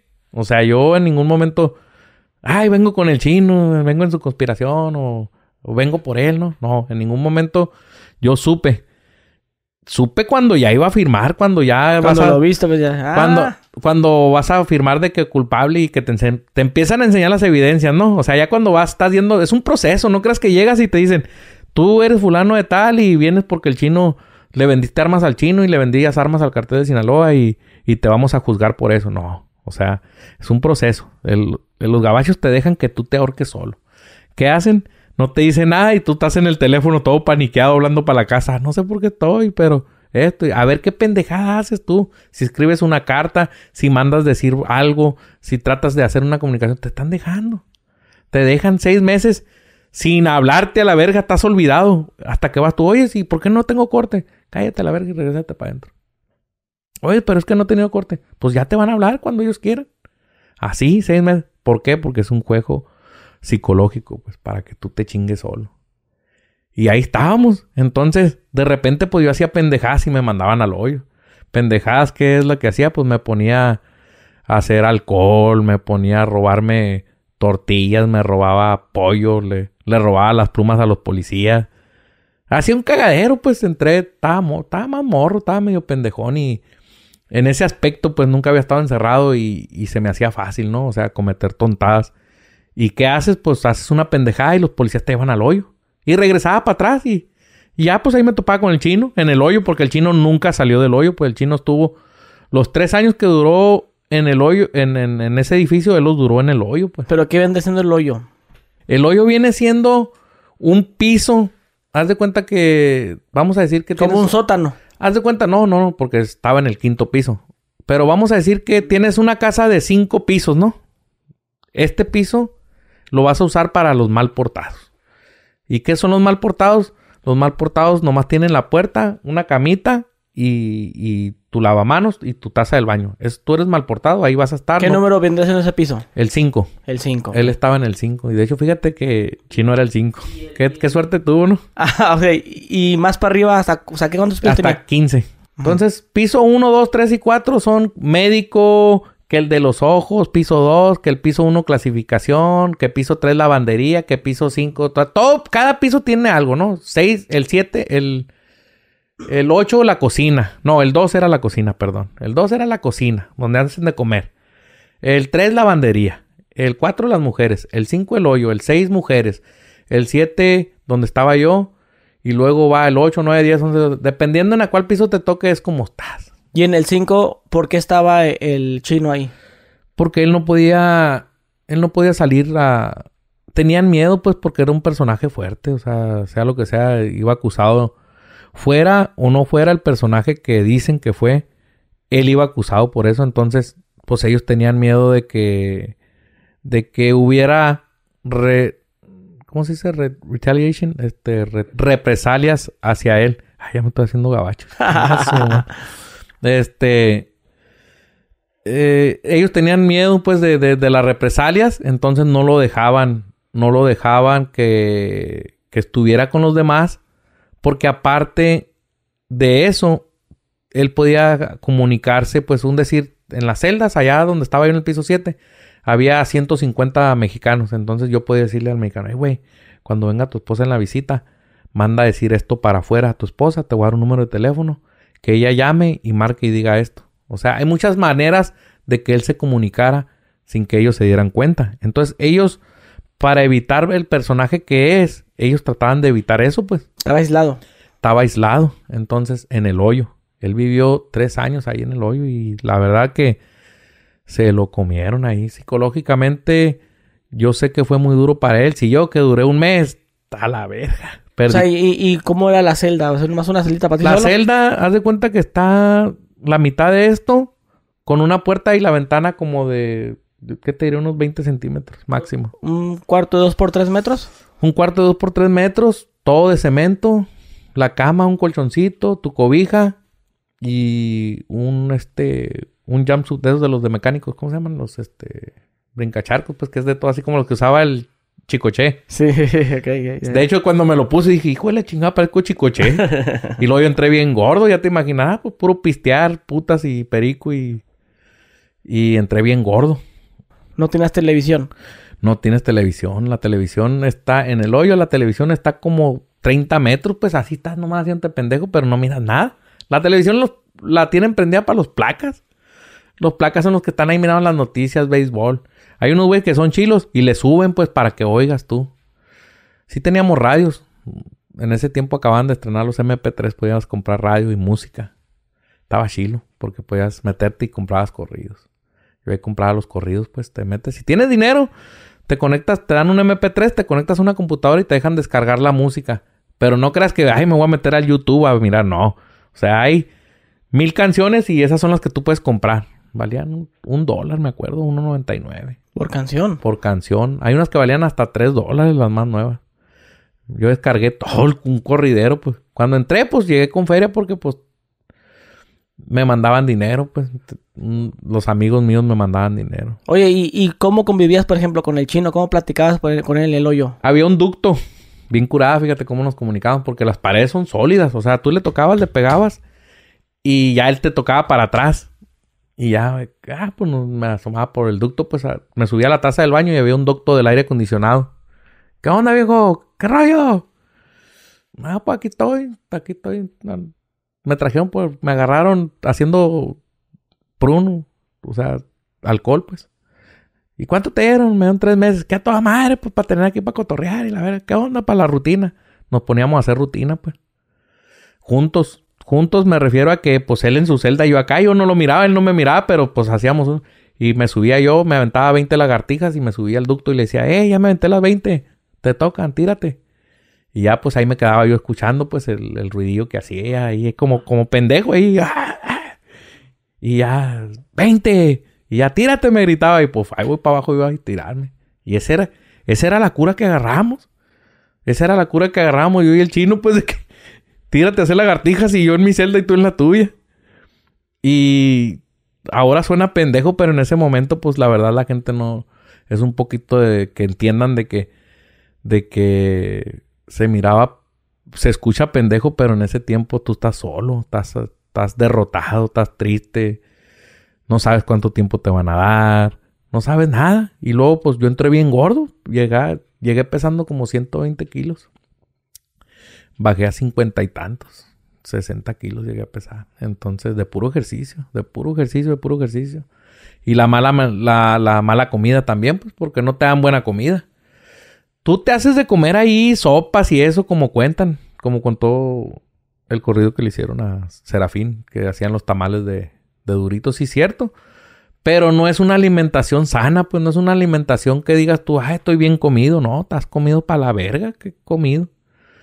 Hay unos güeyes que llegan gordos y enflacan y hay unos que llegan flacos y engordan. ¿Por qué? Porque los que engordan son los tecolines, que llegan de las calles este, bien drogados. Y, y regularmente los que, los que caen ahí son polleros. Porque en la cárcel donde yo estaba es puro, puro caca grande, pues. O sea, llega puro personaje. En San Diego. En San Diego. En Pues el- ahí dicen que, que caen casi toda la maña de aquí. Ah, toda la maña grande cae ahí. Obviamente caen los polleros que están aquí en la línea, que los agarran cruzando pollos y caen ahí con los cacas grandes.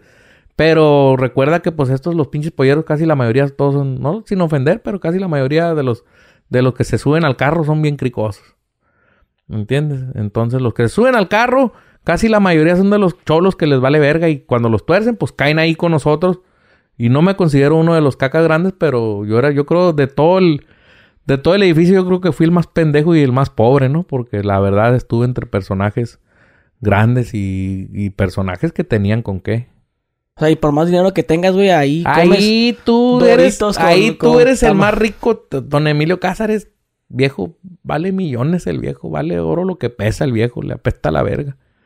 Y el viejo ahí está, sentado junto a mí, ahí como si nada, estábamos esperando el corte y Comiendo sopita. comiendo sopitas ahí. Entonces, un sándwichito, no- me acuerdo que nos daban un sándwich. Este, yo creo que si el señor mira, ya no tarda en salir por ahí, el señor llega a mirar el podcast, se va a acordar de los sándwichitos que nos daban de Pinabar. Y nos te peleas por el pinche sándwich, hijo de su chingada madre. Ahora lo miro y me da asco, pero en ese tiempo lo, lo peleaba uno el sándwich ese. No, ya andabas como chucho. Una naranja o una manzana, una lechita, la peleabas. Una- un paquetito de pretzels que te dan. O sea, ahí puedes comprar también todo eso. No, no, no, eso te lo dan ellos cuando estás ahí esperando para ir al juzgado y así. Todo el día, pues no creas que no creas que vas al juzgado y, y duras una hora. Duras 14 horas ahí y amarrado, que si yo te digo cómo te amarran, está para llorar.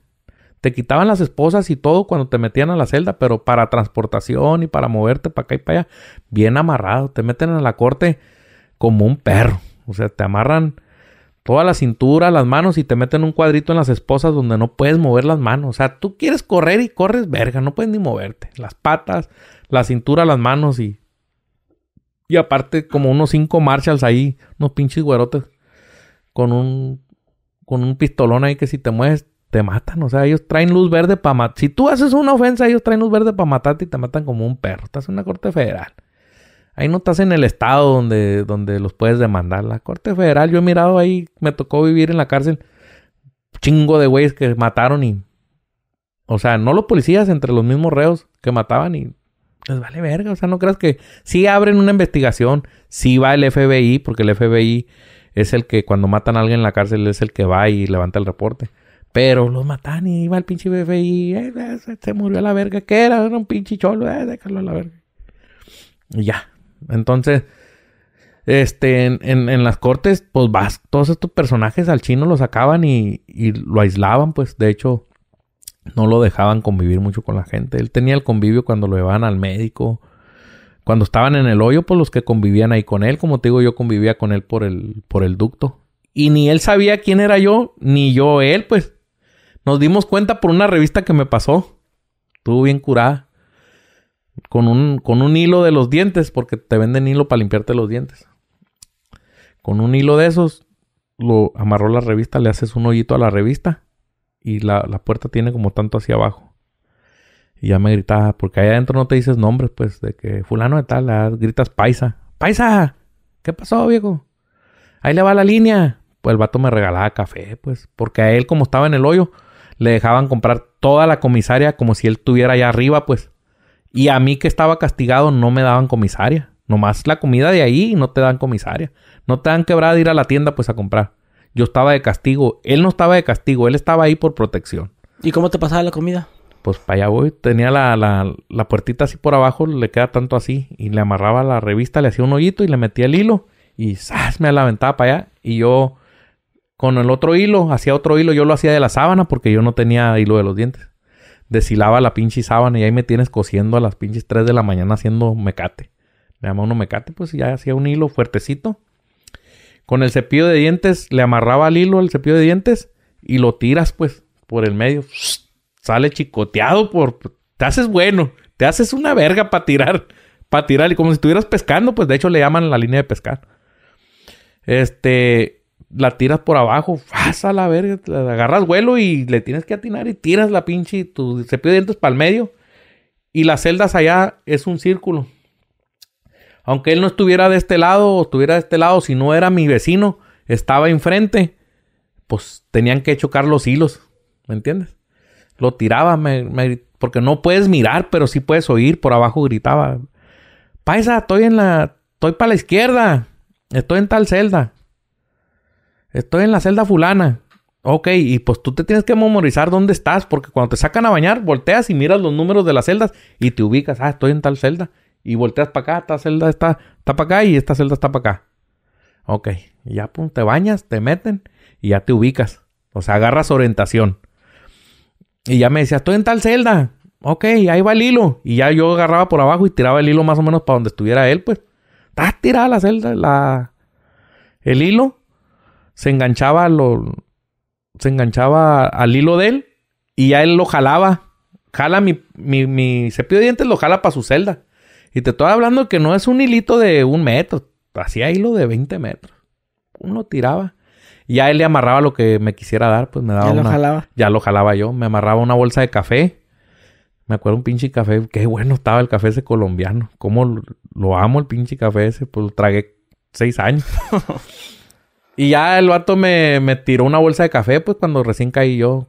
Ay, le va una bolsa de café. Porque te digo, yo no duraba mucho en el hoyo. Pues. O sea, caía y otra vez. Me hacía mi tiempo en el hoyo de castigo y me volvían a subir y regresaba y así. En la segunda ocasión fue cuando ya él me tiró la revista, pues. Y ya fue donde supe.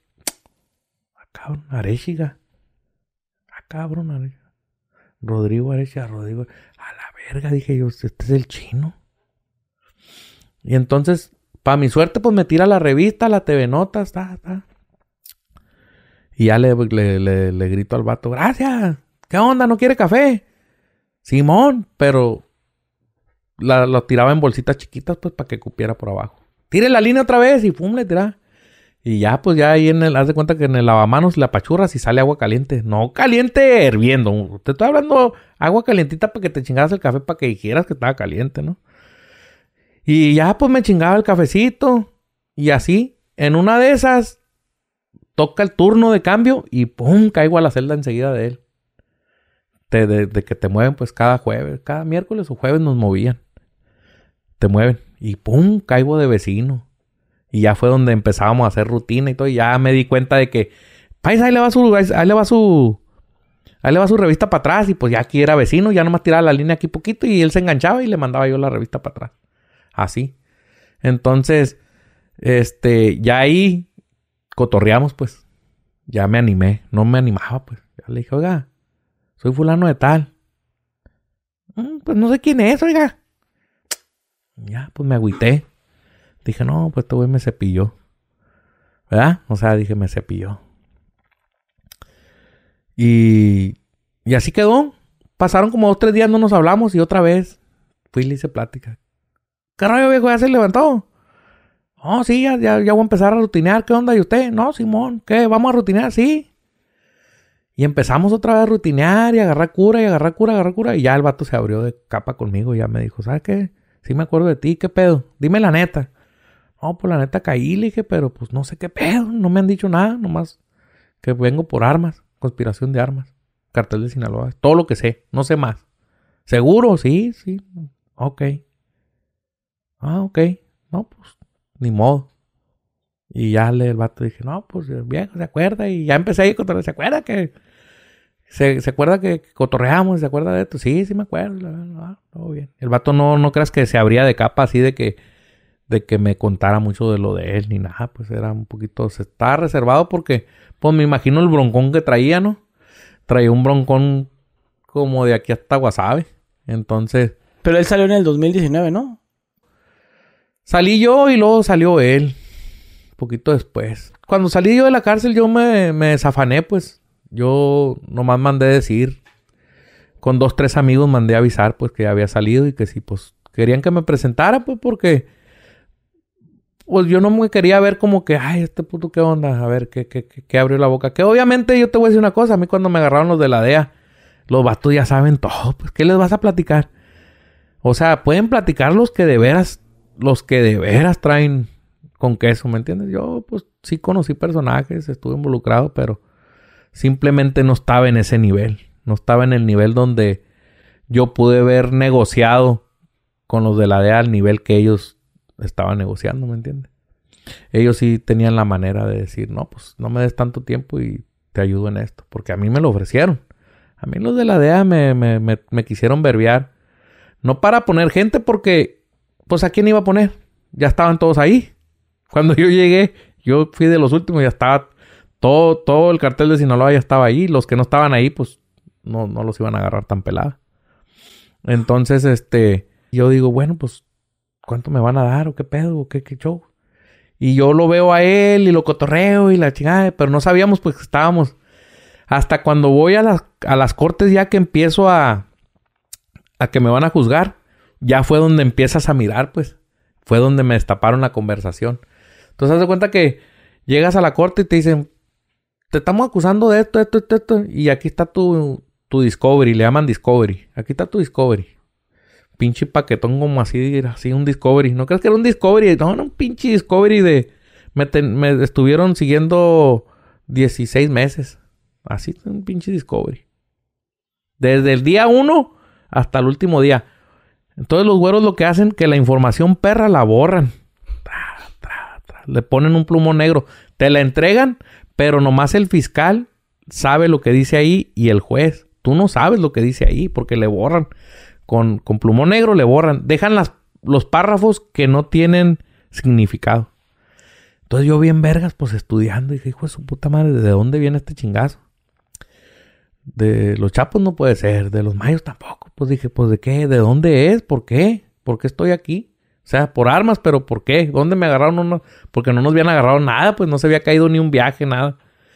Entonces, en una conversación de PIN dice, conversación 4500 y la verga, ¿no? Y luego decía, este, personaje 1, lo vamos a poner así. Personaje 2, o sea, personaje 2, personaje 1, conversación. Cuatro mil y tantos. No, sí, güey, ¿qué, ¿qué dice, oiga? ¿Cómo está? Buenas tardes. ¿Qué dice, oiga? Buenas tardes. Aquí andamos al tiro. ¿Y usted? ¿Dónde anda? No, pues aquí estoy en Culiacán. ¿Y usted? No, pues aquí estoy en Mexicali, oiga. Ah, ok. Oiga, y este, y mi encargo.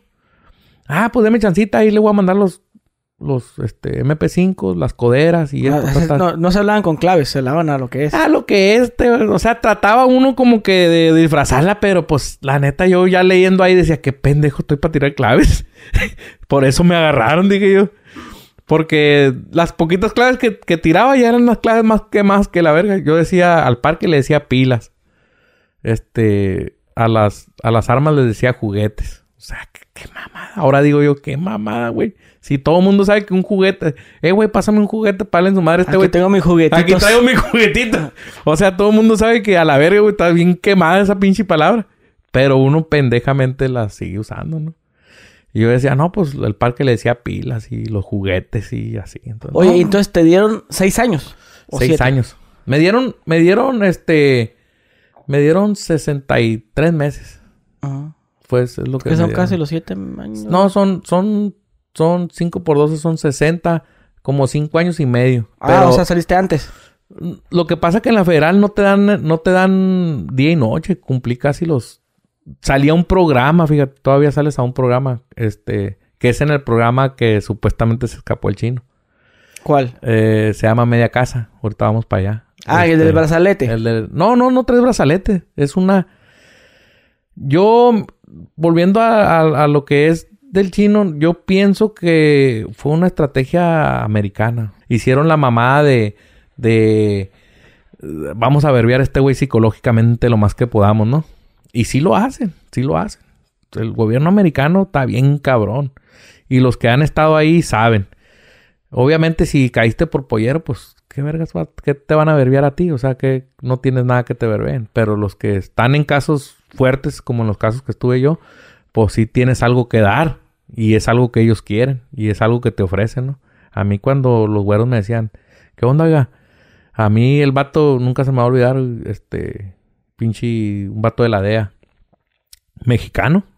Mexicano. Vato ya andaba. El vato estuvo en una fiesta donde yo estaba. Con eso te le digo todo.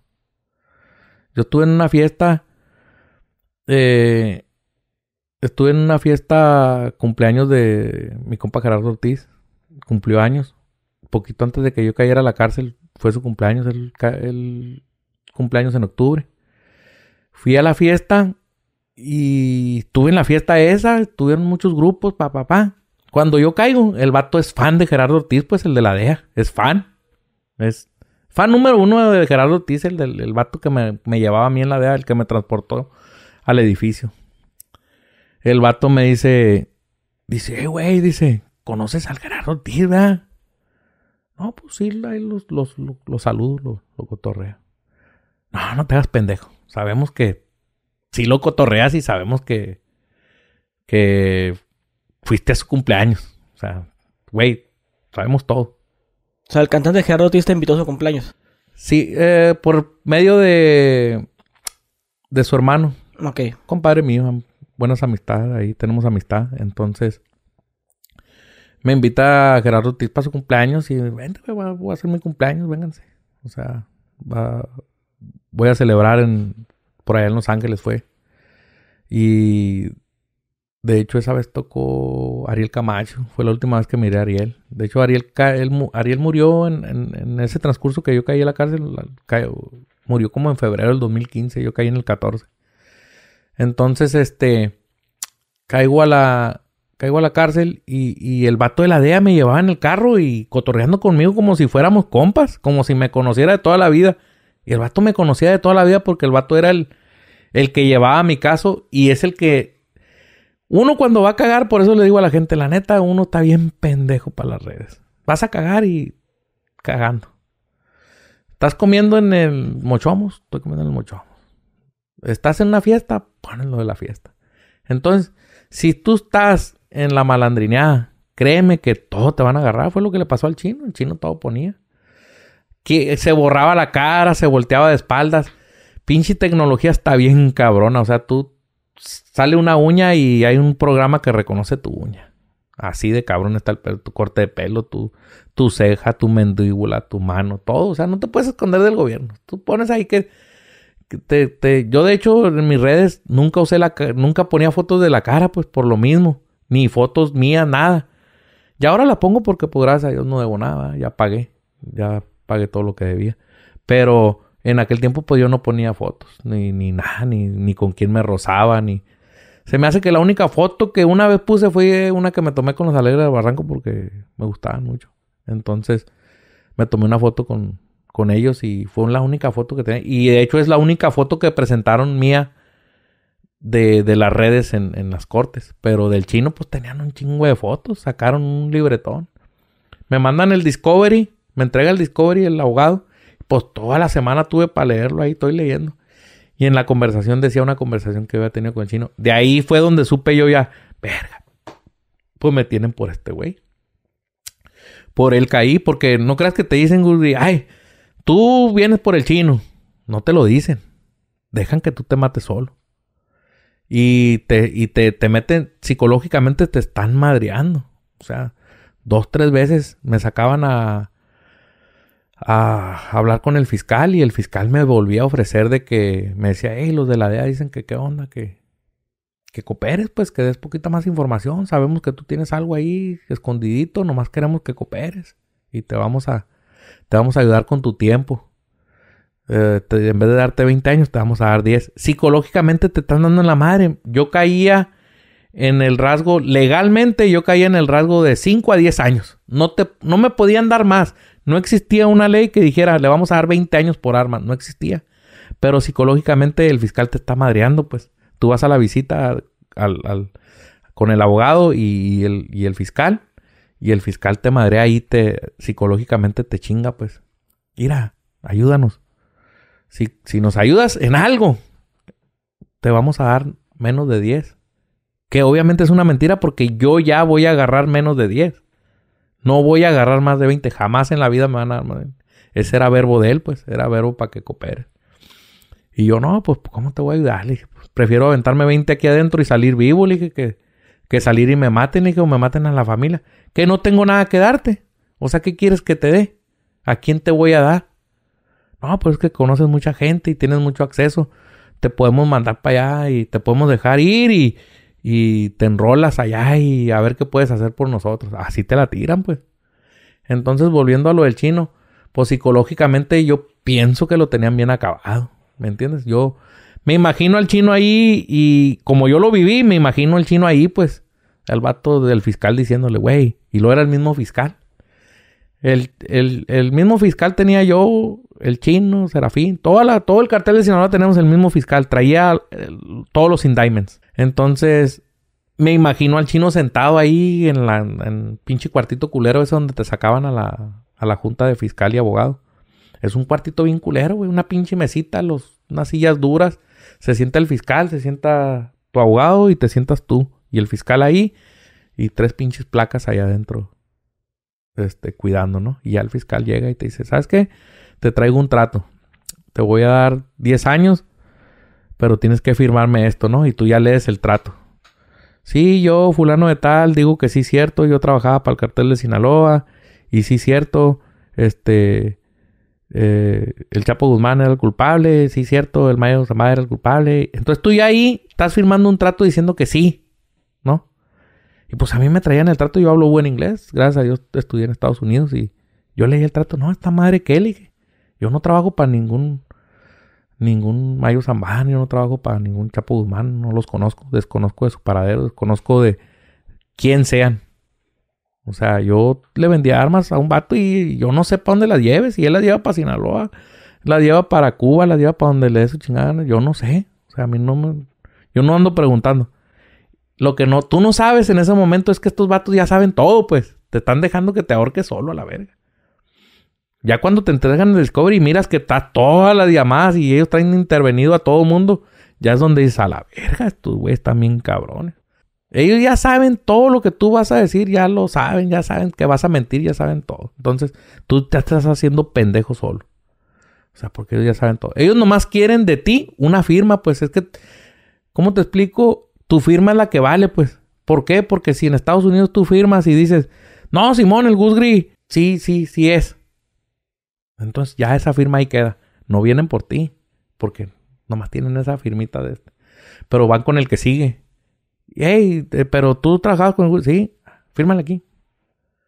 Entonces ya van juntando firmas, pues van armando un caso fuerte. Hasta que te llegan con tus 50 firmas. Hasta que te llegan con 50 güeyes, que fue lo que pasó con el señor Chapuzmán, que ya fue cuando fueron por él.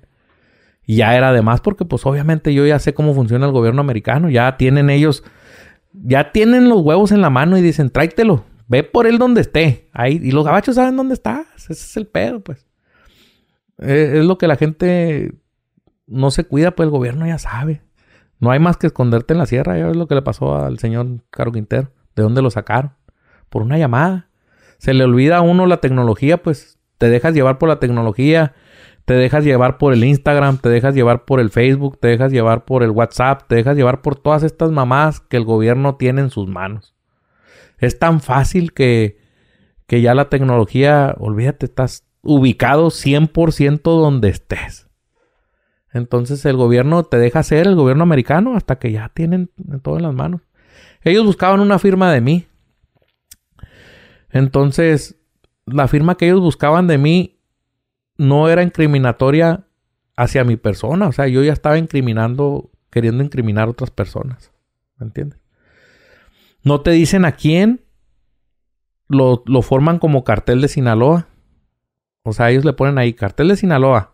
Este, tú R10, me tenían como R10, me tenían como mascarita sagrada, como a los pines, ya ves que uno le ponía nombres a apodo arriba. Yo el pinche pin yo nunca le ponía R10. Ah, cuando ya empezó a dar al desmadre, ya, le, ya no le ponía R10 porque a la verga, o sea, ya ubicaban tu clave. Entonces yo ya le ponía pues que mascarita sagrada, que el santo enmascarado y puras mamás, ¿no? Entonces, cuando te presentan tu, tu trato, dicen todos los monikers, así les llaman ellos, monikers, apodos. Eh, tenía como 15 apodos ahí yo. Y decían todos esos apodos y luego abajo mi nombre. Fírmale aquí y tú estás diciendo que sí, que tú le vendías las armas al cartel de Sinaloa. Nosotros ya sabemos. Entonces, si ya saben para qué quieren que firme, lo que tú no sabes es que quieren que firmes porque eso es una prueba para poder seguir el procedimiento hacia los señores, ¿me entiendes? Entonces yo decía, no, pues ni madre, ¿cómo voy a firmar yo algo que ni sé? Y no sé, y no sé, y no sé, no sé. En eso, gracias a Dios, firma el chino, pues. El, chino firmó primero que yo. Firma él y se cae todo. O sea, haz de cuenta que los pescaditos chiquitos que andábamos aquí valiendo verga, se cae pues para abajo ya. El fuerte era él. El fuerte era él, pero él no firmaba, pues. ¿Me entiendes? ¿Y cómo lo hicieron firmar? O sea, con lo mismo que tú dices. Psicológicamente, pues. De que, pues. a huevo. O sea, yo no hablo mal de su vida no sé, no, no me consta que haya firmado porque es un, esa madre es algo que está bien sellado y protegido por el gobierno. Si yo me haya ido a juicio, que eran los 10 años, sí lo abren y me enseñan las pruebas. Legalmente lo tienen que hacer porque a mí me está juzgando un caso de él. Pero yo tuve miedo perder, pues, ¿me entiendes? Yo tuve miedo perder y dije, me van a dar 10 años, acá me van a dar 6. Dije, a la verga, agarro los seis. Ya no yo ya no debía nada. Pues a mí el, fiscal me dijo, me dijo, mira, el chino ya firmó. Dijo, tú ya mamaste. O sea, ya no hay trato para ti. Te vamos a dar los 10 años. Entonces yo dije, verga, me dan los 10 años este güey. Dije, qué culero. Y así me fui yo hasta la corte pensando que me iban a dar 10 años. Y la juez no me dio los 10 años, me dio los sesenta y tantos meses, pero no me los dio porque porque ya estaba todo el caso el caso ya estaba formado simplemente nadie firmaba pues y, ellos querían que el chino firmara y no firmaba yo nomás supe que firmó porque a mí me el fiscal me lo dijo sabes qué? ya firmó eh, que el chino era el que me arrastraba a mí pues él, él, fue el que me trajo a mí a la corte de San Diego por medio de su rastreo de él entonces ya firmó ese güey este y haz de cuenta que en ese momento ya yo no, yo ya no tenía valor, pues. De, ser una monedita de oro bajé a un pinche penny, un dime, un peso. ¿Entiendes? Ya, yo ya no servía para nada. Y haz de cuenta que ya, ya fui a corte yo sin, sin, sin valor de nada, la verga. Ah, sí, puto, ya no vale nada. Fírmale ahí, ya, date culpable. Oye, entonces cuando el chino firma, lo dejan salir y luego lo matan por haber firmado. No, no, no, no. Dicen que se escapó. No se escapó. O sea, yo te lo puedo decir, no se escapó de ahí como ellos dicen, pues porque para empezar, él no era ciudadano americano. Yo sí soy ciudadano americano. Yo sí califico para el programa donde él estaba. La media casa, volvemos a lo de la media casa. Él, la media casa es un programa que la, la prisión te deja salir a que tú hagas un año o seis meses o tres meses, depende cuánto te dicte la corte. A mí me dictaron creo que un año a la verga, no me acuerdo cuánto tuve, como cuatro meses, cinco, seis meses me aventé yo en ese pinche programa, ya me acordé. Me aventé seis meses en ese programa porque la corte dijo, pues la corte dice, quiero que vayas a ese programa, es de rehabilitación, pues. Pero nomás califican a los ciudadanos americanos. Si a ti, Gudri, te dan cinco años, tú vas a hacer, y tú no tienes papeles, no eres ciudadano americano, tú vas a hacer tus cinco años en la cárcel y cuando tú cumplas tu tiempo en la cárcel federal de Estados Unidos, va a llegar emigración, ICE, te va a recoger de la cárcel, te va a poner unas esposas en las patas, unas en las manos y te va a decir a chingar su madre para... A México. Para México. Así. A ellos les vale verga si seas eh, el Chapo Guzmán, seas quien seas. Ellos, o sea, yo miré al, al Güero Palma cómo lo extraditaron para atrás. El Güero Palma también estuvo ahí en las prisiones con nosotros. Este, Güero Palma duró un año caminando, se dice caminando porque estaba en las prisiones ya normal conviviendo con la gente. Y en cuanto él terminó su tiempo en la prisión federal, llegaron los de ICE, pinche helicóptero, eh, un helicóptero a la prisión, llegaron a, lo suben al helicóptero y se lo llevan a, a Tijuana. ya, aquí ya cumplió, ahí te va. Así es como es el proceso. No ocupas ser un especialista para saber que pues el chino Antras no iba a salir a, a la media casa. La media casa es para los gabachos, para los ciudadanos americanos. Él tenía que haber sido entregado. Si él debía algo en México, pues se lo iban a entregar a la... si, si él tenía extradición para México o México lo estaba reclamando, que en este caso creo que no había, no, no sé muy a fondo su estatus, pero creo que México no tenía orden de arresto hacia él. Él le abren la puerta ahí, a chingar tu madre y vete para afuera. Ya no nos importas, ya, ya nos pagaste. Entonces, lo que me hace pensar es de que como lo mandaron a la media casa, se fue como que a lo mejor hizo un trato con ellos. ¿Me entiendes? ¿Sabes qué? Pues dame menos tiempo y déjame ir a la media casa. A lo mejor fue una estrategia. Puede haber dos versiones. Puede haber la estrategia de que él usó de que te voy a ayudar. Y luego les dijo te voy a ayudar para que lo dejaran salir ahí y pelarse. Y ¿sabes qué? Chinguen a su madre, puto. Ya estoy acá con mi gente. Ahí te guacho. Me la pelaron los güeros. O pudo haber sido la estrategia donde los, los pudo haber ayudado. No sabemos. Solamente él, él y los fiscales saben y, y los de la DEA son los que saben cómo estuvo el rollo porque pues como te digo, él no va a ir a la media casa. Nada más para aclarar esto, o sea, muchos morros, como te digo, piensan, ah, pues el chino o el serafín andan en la cárcel como los jefes. o sea, no, no dices tú que en Estados Unidos literal no se puede comprar ningún lujo. Nada, nada, nada, nada, nada. Aquí en México sí. Sí, aquí en México se sabe y se sabe y, se ha visto. y hay pruebas, ¿no? Pero, Pero allá en Estados Unidos no, no, no puedes sobornar nada de eso. Nada, allí somos yo que tenía 20 dólares en mi cuenta y ellos que tenían miles, somos los mismos. Ahí somos igual. De hecho, tenemos una ley allá dentro, la ley de nosotros se llama la ley de los paisas. Y ahí ellos no me pueden faltar el respeto, ni yo a ellos. O sea, ahí literalmente, ya si salimos acá en la calle y te acuerdas de, ay, ese hijo de su puta madre me, me cagó la verga allá adentro y no le puede hacer nada. Acá afuera, pues sí tienen poder y sí te pueden hacer algo. Pero allá adentro somos los mismos. Allá adentro bien humildes, todos bien humildes, la verdad. Todos los señorones que conocí, saludos, mis respetos. Todos en un círculo cocinando. Todos, cocinando, todos comiendo sopas, todos estábamos literalmente conviviendo, pues, y tú miras estos personajes y dices, hijo de su puta madre, el ruco este entregó. Porque todo se sabe, uno mira en las noticias. Cuando don Emilio lo ajusticiaron, yo miré las noticias. Vato había entregado 6 millones de dólares en casas en las Islas Caimanes, por allá, no me acuerdo dónde entregó. Este, le decomisaron, pues. Y dije, mira, comiendo con este señorón aquí en, un este sándwich. Este manjar. Yo comiendo un sándwich peanut y peleándome por una manzana y con este señorón, mi respeto, pues. Porque, pues, don Emilio, yo desde chico miraba la, las las fotonas de Don Emilio cuando les decomisaron una casa en Los, Ángeles. Los, corridos también, ¿no? Los corridos. Entonces yo miraba... Tú también tienes corridos, dices. Sí, tengo varios corriditos ahí. Jesús Chaires me hizo uno. Ah, como quién, ¿quién está hecho? Porque sí he escuchado algunos. Jesús Chaires. el R10. Martín Castillo, Omar Ruiz, Aldo Trujillo. Muchos, muchos artistas. ¿Los traviesos también? Los traviesos. Este... Martín Castillo.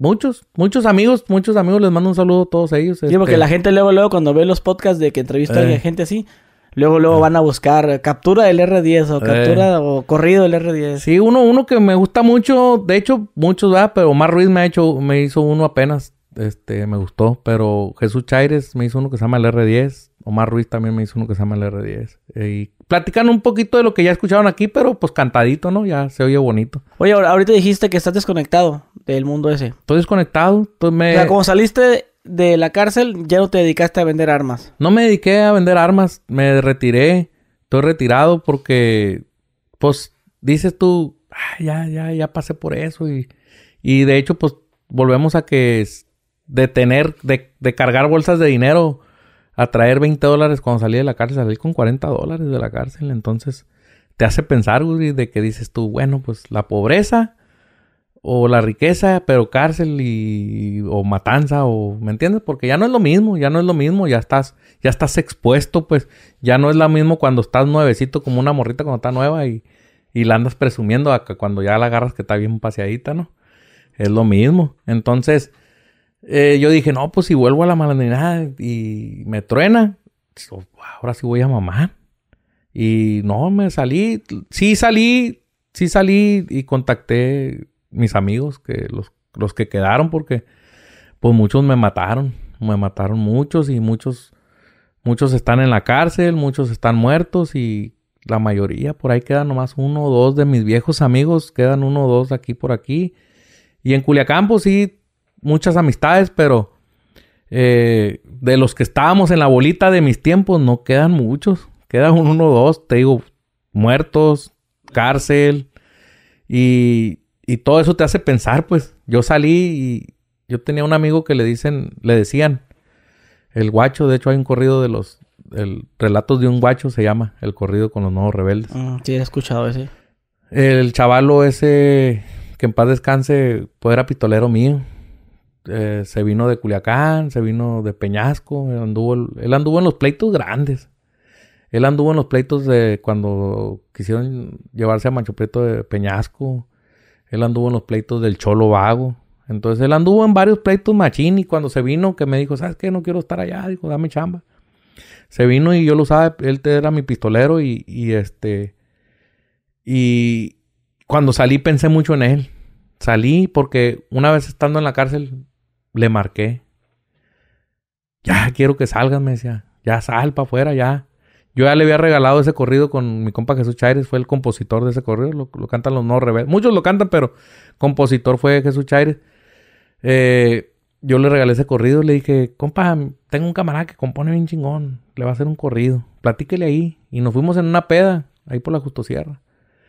En una peda andábamos y ahí le compuso el corrido él al, al relato de un guacho. Entonces, cuando salgo, pensé mucho en él porque cuando salí me avisaron, no, pues lo mataron ahí en Culiacán. Ahí lo mataron en una llantera, ahí lo agarraron dormido. y- Entonces te hace pensar güey, muchas cosas de que sales tú y dices, chinga, su madre, a lo mejor me están esperando ya para ahorita que salga, me van a matar. Sí pensaste eso. Que Sí, te iban a remangar. Sí pensé, sí pensé. Sí, de hecho yo eh, mm, no descarto la idea. No descarto la idea que por ahí haya... No debo nada, gracias a Dios no debo nada, pero no descarto la idea que por ahí alguien me tenga una mala idea o, o que le deba algo yo y no me acuerde, ¿me entiendes? Entonces no descartas la idea y sales como que dices, ah, cabrón, ¿qué voy a hacer de mi vida? Salgo y, y salgo de la cárcel y te digo, lo primero que se me viene a la mente es de que mataron a mi compa Tony. Ah, pero perdón, ¿en qué año sales? Salgo en el 2019. 2019. Eh, salgo en el 2019.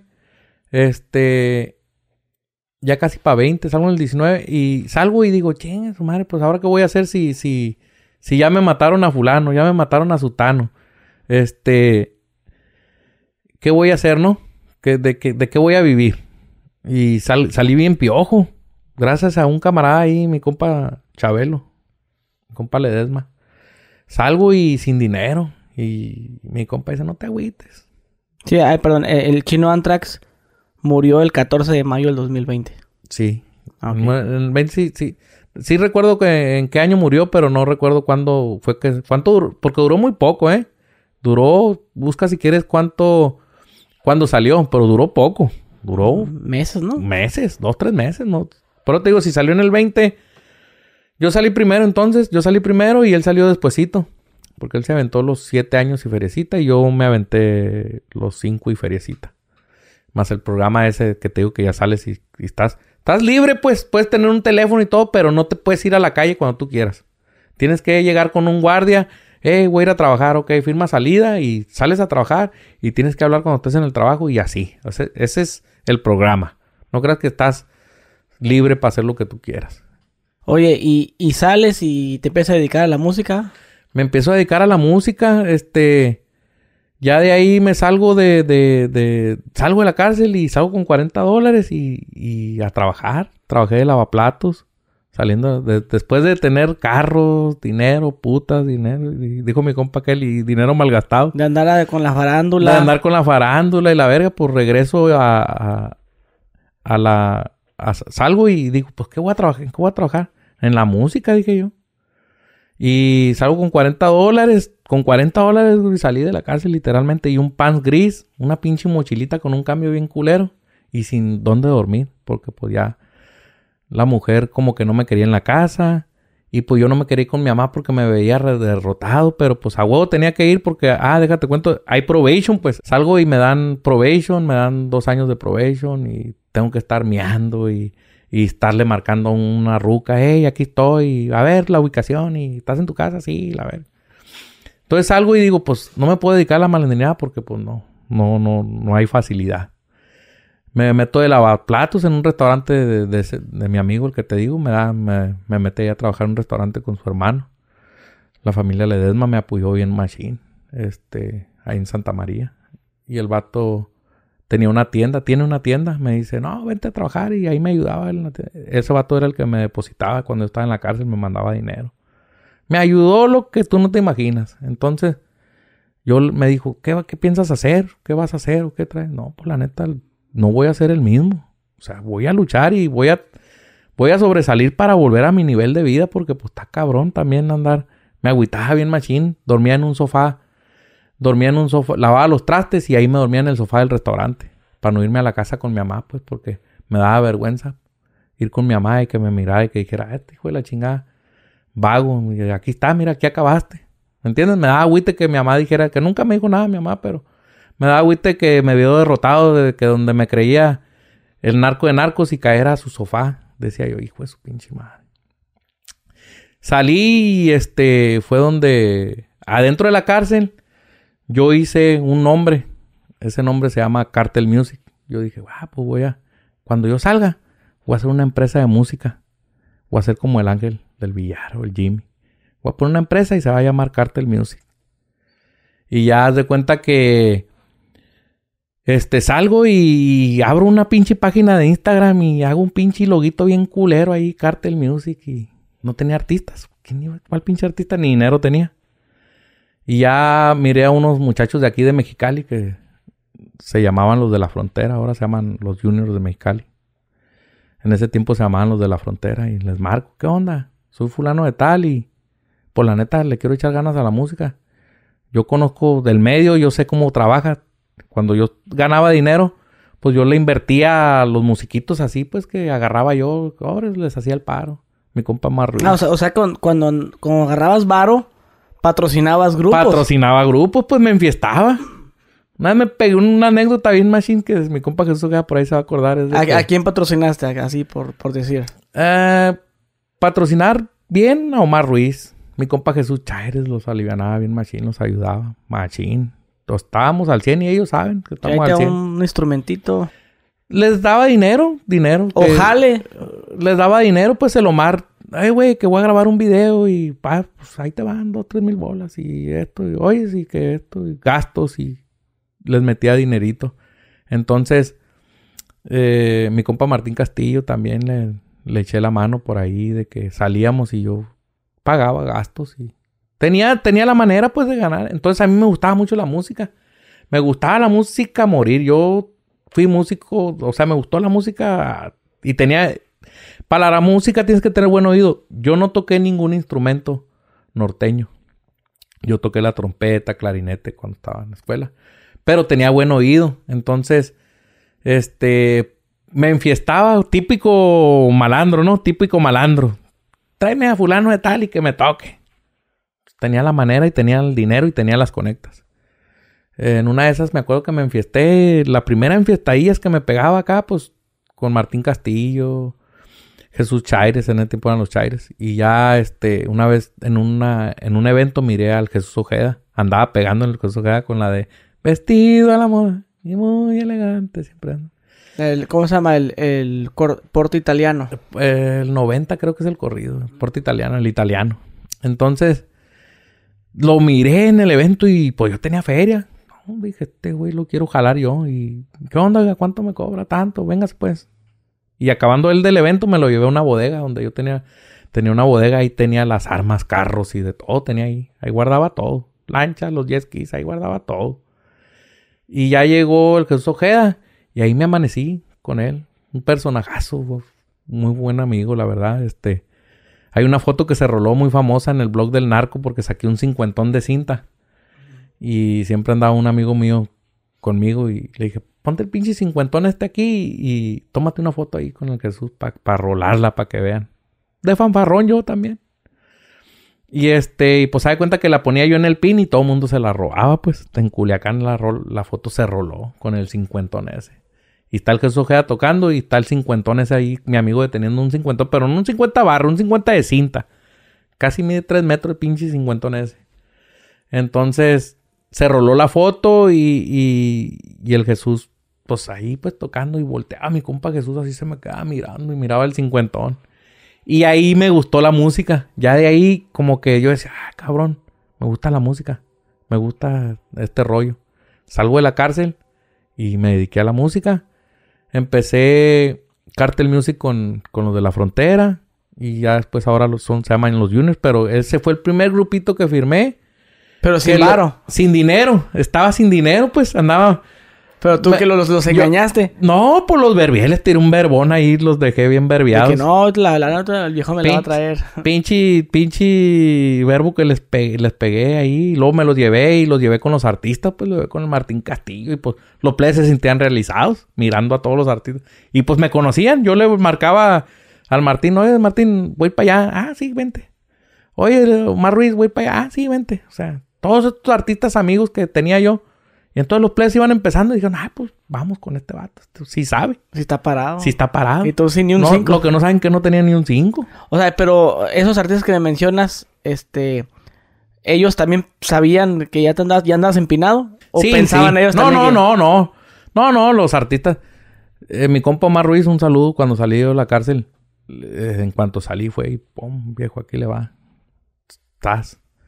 Gerardo Ortiz también me mandó un dinero ahí con mi compadre. Sobre, o sea, es gente, gente fina, de los personajes que he conocido. Es lo bueno de quedar bien con la raza. Quedar pues. bien, fíjate, mi compa Gerardo Ortiz, mi respetos, es un personajazo que es bien humilde el vato. O sea, él podía haber dicho, ¿sabes qué, compa Rubén? No se me arrime. Usted tuvo problemas y de retiradito, ¿no? El vato me recibió con las puertas de su casa. Pásele, señor. Y es algo que no se me olvida, pues. Es algo que, no, no, se olvida tan fácil, ¿me entiendes? Omar Ruiz también. ¿Qué onda, viejo? ¿Sabes? Yo salí y le dije la neta, ¿sabes qué, güey? Ando de perro, no traigo ni un 5. Tengo que salir con 40 dólares, güey. ¿Qué, canción canta Omar Ruiz? Una famosa. El quesito. Oh, la, de Traigo un kilo. Ese, ese es esa es la buena de él. Esa, esa canción. Jesús Chaires también pegó con la del elegante. Eh, Gerardo Ortiz, pues ni se diga, un sí, sí, tiene muchos éxitos. Arsenal efectivo ya estaba, ya estaba pegando. El vato que entró a la cárcel conmigo salió dos años antes y pues pegó. Cuando salí, mi compadre traía un Ferrari, Lamborghini, y ah, cabrón, déjate pinche. Eh, fíjese, mi compa era del que dormía en los puentes y salí y a la verga, dije todo el mundo alivianado. Y yo salí de perro, sin nada, ni ropa porque salí bien flaco la mujer me entregó la ropa, me dijo, ven por tu ropa y agarra la pinche ropa, no me quedaba porque, pues, y sin dinero. Trabajo en el restaurante, trabajo, empiezo a trabajar en un carwash. Empiezo a trabajar en un carwash y el, el señor me dio la confianza y me pagaba bien porque pues yo le echaba ganas. Y este, y empiezo con cartel, empiezo a hacer cartel music, cartel music, pero viene el problema de que yo no la puedo registrar porque pues yo traigo un broncón, todavía. Yo traigo el broncón, le debía al gobierno me tenían una multa de 250 mil dólares. Al gobierno gacho. Al gobierno gacho les debía yo, pues. Entonces, todo lo que pudiera hacer me iban a chingar. De hecho, pues ya no les debo nada, gracias a Dios, ya pagamos todo, pero este. en ese tiempo yo cuando salí, pues les debía. Tengo probation, les debo dinero. O sea, tengo todo, pero no puedo registrar nada a mi nombre. Entonces, ahí fue donde entran estos chavalos que ahora están ahí en cártel.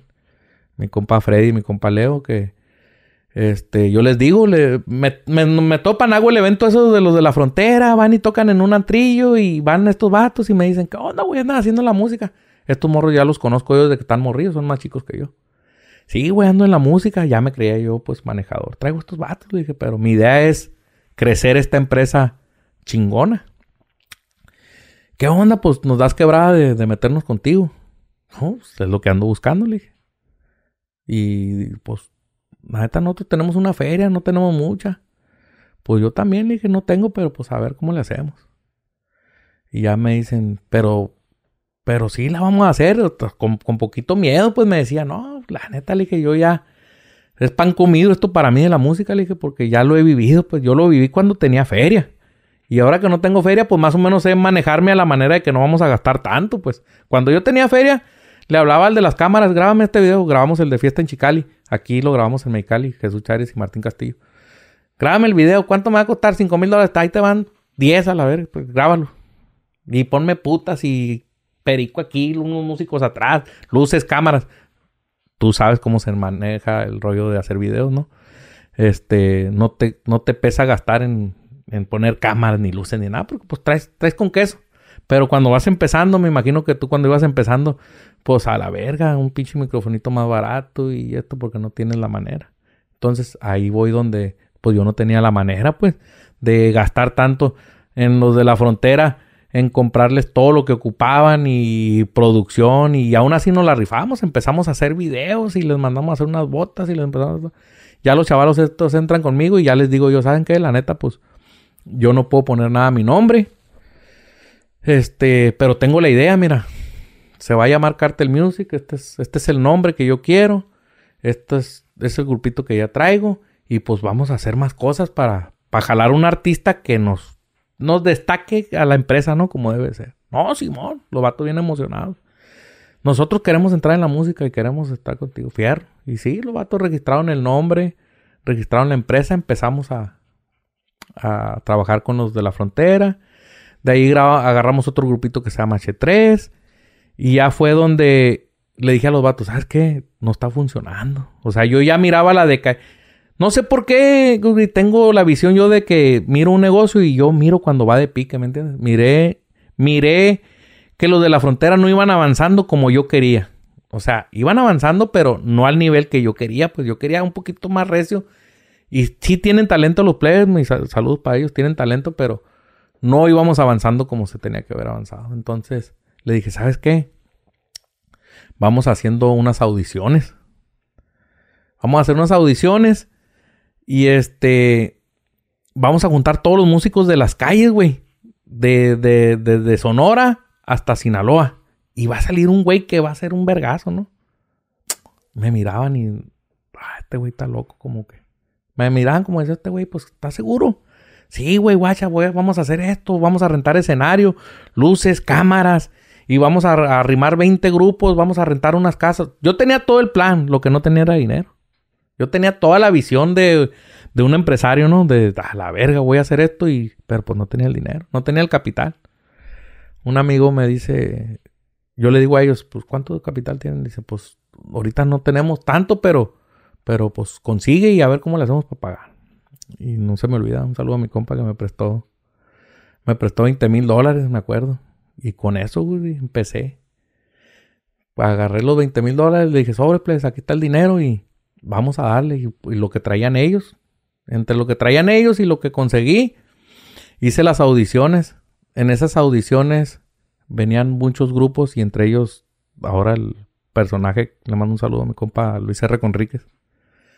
Venía Luis R. Conríquez entre esa bolita. Ah.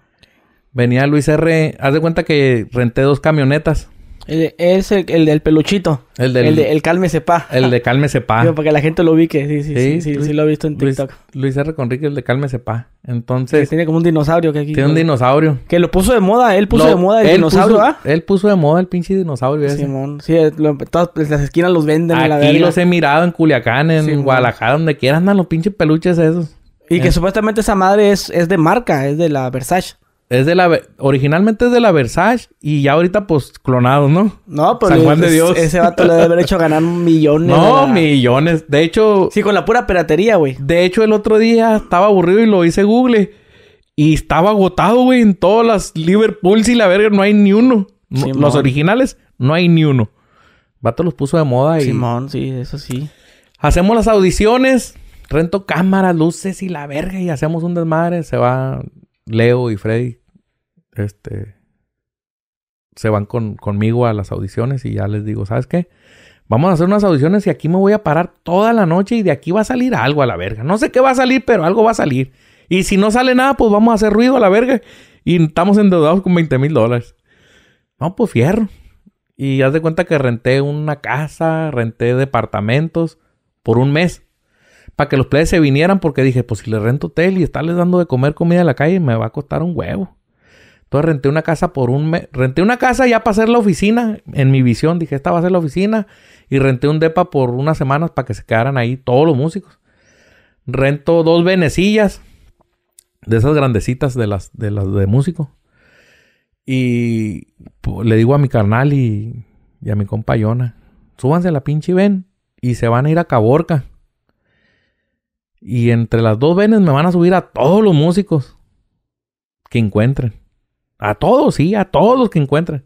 Ya Luis me había mandado un mensaje por Instagram. Ya, ya por, por medio de H3, que son de Caborca. De Caborca han salido varios, muchos talentos, ¿eh? Este, Aldo Trujillo salió de ahí también. Mm, También mi compa Aldo Trujillo, que en su momento también fue un, un artista que yo descubrí el talento. Que yo miré su talento cuando antes nadie lo tenía. Esa es otra historia, pero volviendo a lo de a lo de Luis, este le dije a los players, suban a todos. Y ya Luis me había mandado un mensaje, oiga, ¿y cómo le vamos a hacer? Pues, ¿puedo ir allá a las, las audiciones? Sí, usted véngase. ¿Seguro? Sí. "Ah, Cuento conmigo. Se vino Luis con el bocho y, y otro chavalo ahí que traían. Por medio de H3, que era grupo que ya teníamos nosotros en la empresa, pues. Y ya buscábamos un nuevo talento. Ya se vino Luis y hicimos las audiciones. Cuando terminaron las audiciones, todas duraron como una semana aquí. Hay una anécdota que el, que el güey que, que pinche Luis platica ahí en todos los podcasts que he mirado, platica el cabrón que donde me avienta tierra ahí de que le pegué una regañada, pero no la platicó como eso. Ahorita se lo voy a platicar cómo, cómo me, cómo me, cómo me avienta tierra el cabrón ahí. Este, ya pasan las audiciones, ta, ta, ta, y ya este, haz de cuenta que, que ya nos sentamos, pues ya Freddy, Leo y yo, que éramos los que estábamos haciendo la empresa, ¿no? ¿Qué onda? Pues mira, está este vato. No, pues este vato no me gusta. Y está este grupo. No, pues este vato no me gusta. El único que la, en realidad no descarto porque los players van a ver este podcast, los demás que estaban ahí, que son amigos todavía. Este, grupo Nueva Presencia de ahí de Caborca también. Este, no descarto el talento, tenían talento, pero no era lo que estábamos buscando en el momento. Nosotros, la visión era un solista para lanzarlo, pues. Porque cuando, no sé por qué en el, en el medio artístico, cuando es un solista, se destaca más rápido que un grupo norteño. No sé por qué. Yo puedo quitar a los Juniors de Mexicali y poner a un güey enfrente y decir, este, el Peluchas y sus Juniors de Mexicali y se destacan más rápido que cuando tratas de levantar un grupo norteño solo que diga los Juniors de Mexicali. No sé por qué. La gente apoya más cuando mira a un solista, ¡pum! lo destaca. O sea, Aldo Trujillo, ¡paz! pega. Omar Ruiz, ¡paz! pega. Gerardo Tistas, pega. Pero agarras un artista a un grupo y no, no, batallas un poquito más que cuando es un artista solista. Cuando es un artista solista, como que hay manera de que la gente lo ubica más por solista, no sé. Y ya cuando se presentó como Luis R. Conríquez, este, los players dijeron, no, pues, el Luis, o sea, hay que hacer un voto. No, pues Luis, no, pues Luis, éramos tres. No, pues Luis. Y los plebes se van y lo firman a Caborca. Yo no podía salir para México porque cuando hice las audiciones me vine sin permiso. ¿Se acuerdan que yo acabo de salir de la cárcel? Me vengo con el pinche broncón del probation y así me vine, me valió verga. ¿Me entiendes? Me vine sin permiso, me salí para México. No podía salir yo para México todavía. Entonces me salgo y hago las audiciones, me regreso y me castigan. No, pues no vas a salir por 12 meses, no vas a salir. Ah, pues chinguen a su madre. Ya hice lo que tenía que hacer yo, ¿no? Ya hice lo que yo quería hacer, era eso, lo de las audiciones. Salió Luis. En ese momento, pues mi compa Luis no había destacado, apenas iba, él andaba ahí haciendo su ruidito, pero no, no era, no era el personaje que es ahora. Entonces, este, hacemos las audiciones, ya entre los tres decidimos que sí, que era la persona indicada, que era el que se le iba a apoyar con todo, pues para ver si, si destacaba, ¿no? Y gracias a Dios destacó. Saludo a los plebes ahí que la empresa se dio para arriba. es el artista este, más fuerte que tiene la empresa Cartel Music. La empresa de Cartel, el artista más fuerte que tiene es Luis. Ya de ahí se han venido más artistas. Los Juniors todavía están con nosotros, todavía están en la empresa. ¿Y, tienes relaciones con colegas? O sea, que hagan lo mismo que tú, que sean promotores. Sí. De hecho, eh, yo aprendí todo esto del ángel, fíjate, el ángel del billar. Ángel del billar. Este, en su momento fuimos camaradas ahí. Digo fuimos porque ya no lo he visto al viejo, pero por ahí de repente lo topo y lo, lo saludo. Pero yo aprendí de él porque yo miraba, pues, yo miraba, yo haz de cuenta que traía dinero. Y yo decía, pues, ¿cómo va a traer más dinero este vato que yo si yo soy malandro y este güey trabaja en la música. Yo miraba que compraba Rolls Royce, casas y casas y... Venga su madre, la música, decía yo. Y pues yo miraba que él era el bueno, pues, ¿me entiendes? Yo, yo no pendejo no soy. Yo trabajaba en la mafia. Burlé al gobierno americano por 15 años. Entonces, uno está en todo, pues. Uno está, uno está mirando a ver dónde vergas está el negocio. Y yo dije, a la verga. Llegaba a los eventos del Gerardo Ortiz y miraba cómo cómo el ángel le entregaban, porque pues me tenían confianza, te digo, yo no, yo no era como que un, me tuvieran desconfianza, yo miraba cómo le entregaban el dinero, y decía, ay, a la verga, guacha, un dineral, pues se me hacía un dineral porque miraba cómo recogían el dinero de las, de las entradas, y el ángel era el bueno, pues yo decía, ah, cabrón, pues este güey es el bueno, pero pues mi compa Gerardo te dice el que canta y este está cobrando, ¿cómo está el pedo? sí. ¿Me entiendes? Te quedas patinando, pues. Como, como, te quedas pensando tú, ¿qué, qué, qué está haciendo este vato? ¿Por qué está agarrando el dinero? ¿Y por qué este es el que canta? Y este es el que cobra. ¿Y por qué gana más este que este? O sea, yo en todo me fijaba. Y yo miraba cómo el ángel agarraba dinero. Y de ahí fue mi inspiración. De hecho, él, fue mi inspiración para, para la música. Por, de negocio. De negocio. Porque, aclaro, yo la música me ha gustado toda la vida. Y tenía la manera y tenía dinero. Pero como negocio lo aprendí del ángel viéndolo nomás. Viendo cómo, cómo estaba creando un imperio de la música y cómo estaba avanzando, ¿no? Cómo firmaba a Gerardo Ortiz, Regulo Caro y todos esos artistas eran de él y, y él ganaba, ¿no? Este, y ya fue donde yo de ahí me inspiré y dije, si ya no voy a estar en la mafia, quiero hacer esto. Quiero trabajar en la, en la música. Ya me voy a olvidar de los rifles de parque, armas y de la gente del Chapo y del Mayo. Ya quiero engranarme en esto, pues esto es lo que me gusta, es mi pasión, ¿no? Y de hecho, eh, muchos, muchos amigos me hablan, músicos, viejo, ¿qué piensa de esta rola? Piensan que yo soy un fenómeno y piensan que lo que yo diga van a, van a llegar lejos. No soy un fenómeno, no soy un, no soy la mera verga. Lo poquito que he aprendido, gracias a Dios, este, ha funcionado, ¿no? Eh, vienen muchos artistas a mí, muchos artistas que van empezando y me dicen, écheme la mano, écheme la mano. Eh, ahorita acabo de empezar con una muchacha de ahí de Culiacán, una niña de 15 años, este, Arlet, es un artista que estoy produciendo apenas y así. Diego de la Rosca, otro artista que voy. Entonces, vienen hacia mí, pero no creas, que yo digo, este ya va a pegar, porque gracias a Dios todos los que he tocado han pegado y han hecho algo en la música, pero no todo el tiempo va a ser así, ¿me entiendes? Va a llegar el momento en que nos va a ir mal y no va a ser lo que, lo que, lo que han hecho todos los demás, ¿me entiendes? Piensan que porque yo he estado involucrado en todo, en las carreras de, estos artistas que en su momento les llegué a ayudar, Piensan que ellos también los voy a llevar a esa etapa. No. Los artistas que han llegado a su etapa es por ellos. Luis llegó a su etapa por él. No por mí, no por nadie. Él llegó por sus huevos, porque, por su talento. Que uno haya ha sido parte de eso, no quiere decir que uno le dio el talento. Ni se tiene que acreditar uno el talento. Él es lo que es porque le echó ganas. Uno tiene las relaciones. El primer dueto que hizo Luis R. Conrique se lo conseguí yo con Martín Castillo. Se grabó por allá en Nayarit. Hizo esa colaboración con, con Martín Castillo y de ahí empezó a despuntar Luis. ¿Me entiendes? De ahí se vino otro duetito con Gerardo Ortiz. se vino otro duetito con el Fantasma. Y así fue escalando él solo. La ayuda que yo le pude dar fue de que, oh, pues mira, conozco a este personaje y esta persona, este artista está dispuesto a, que hagamos un dueto y jálate. Y ya él me, manda, viejo, juez, tengo esta rola, ¿cómo la ves? Está buena, grábela. Y oye, tengo esta rola y ¿cómo la ves? ¿Le, ¿Le, gusta esta para grabarla con el Gerardo? ¿Cómo ves? Grabamos esta con el Martín. Entonces, él le echó ganas, él le echó ganas. Entonces, es un fenómeno ahorita y muchos artistas piensan que a veces la empresa es la que va a hacer todo. No, no piensen, túmense ese rollo. La empresa no es más que es un apoyo para, para destacarte, pero en realidad el que le tiene que echar ganas es el artista.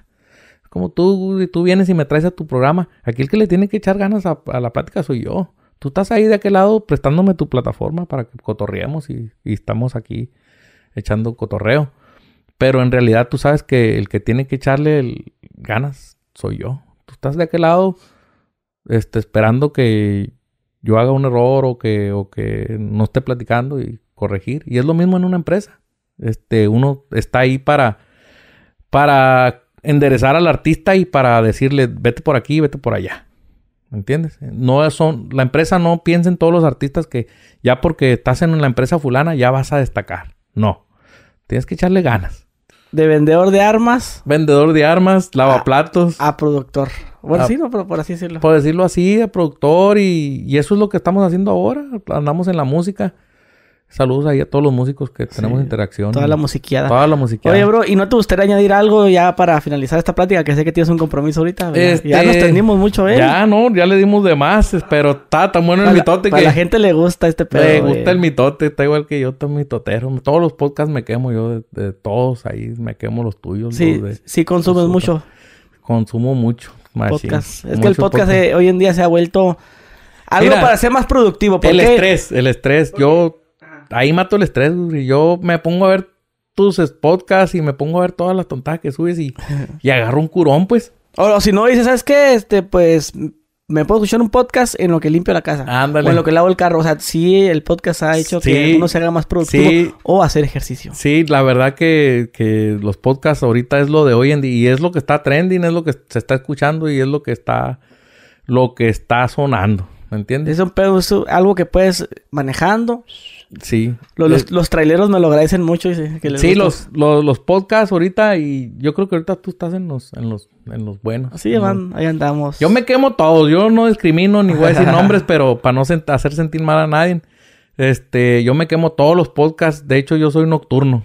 Yo de noche. A mí bien. me hablas de día y estoy dormido, pero de noche estoy pendiente de todos los podcasts que están saliendo. No, pues ahí Pero muchas gracias, muchas gracias. Saludos a todos, este, a todos los que estuvieron en buenas, malas conmigo. ¿Algún consejo, o sea, a, la, a la racita, a los alucines? Un consejo para los alucines es de que no se vayan con la finta. No piensen que todo es de chocolate porque está cabrón. Este, esos alucines que andan ahorita hoy en día. Yo, de hecho, fíjate que los alucines no los conocía. Yo los vine a conocer ahora que salí de la cárcel. No sé. Antes eran los mangueras, ¿va? Mangueras, manguerón. De hecho, en la cárcel así me decían, ah, pinche manguerón, porque pues las pláticas allá adentro era de que no, güey, yo movía un pinche tráiler a la vez y movía esto y lo otro y dicen, pinche manguera. Yo los alucines los conocí hoy en día. ¿Me entiendes? Hoy en día yo conocí a los alucines de que de que salí, que los alucines, ah, cabrón, ¿y eso es que fuman mota o qué? O sea, yo en mi... Alucina, en mi, ¿no? ¿Qué verdad? Ajá, yo en mi pensamiento pendejo decía, los alucines son los que se toman, comen hongos y ya empiezan a alucinar. Esa era mi idea. ¿Cuál que empiezo a mirar el Instagram y TikTok y la verga? Y yo le echo el TikTok, lo acabo de empezar a usar, no sabía usarlo. Este, miré los alucines, pues, que, que, que la alucini. Un consejo para los alucines es de que la neta no se metan en terreno sembrado. No se metan donde no, donde no les llaman y no se metan ni anden alucinando porque los, los chingazos duelen.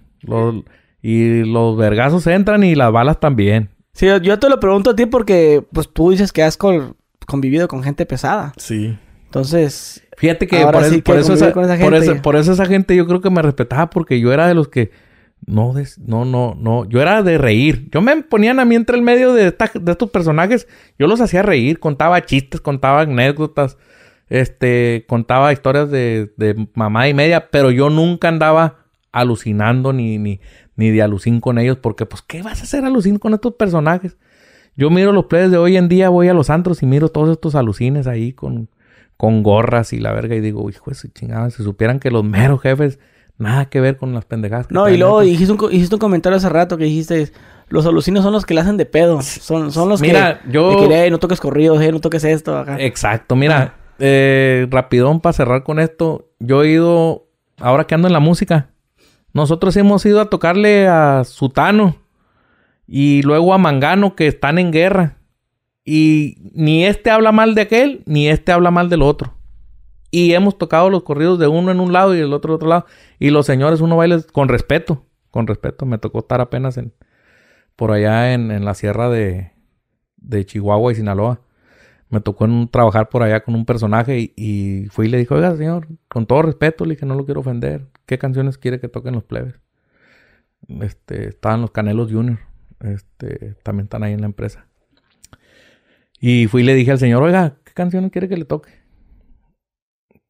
Todas, oiga. Aquí no, no, no, aquí no andamos con esos. Así, el señor. El que está en guerra con su tan y fulano. Es usted haga su trabajo, oiga, mi trabajo es mi trabajo y el suyo es suyo. Así. Ya, plebes, toquen lo que, toquen lo que quieran tocar, no hay problema. Entonces, pues ahí son chapos y cantábamos de los mayos. Hemos ido a trabajar con los mayos y la misma. O sea, la verdad, mi respeto para los señores, los que de veras son señores, oiga, no andan con esos con esas Ah, no, pero voy aquí el otro día, no vamos a decir dónde, pero Fui a un lugar y no, que aquí no toquen del chapo y que aquí, que acá, que.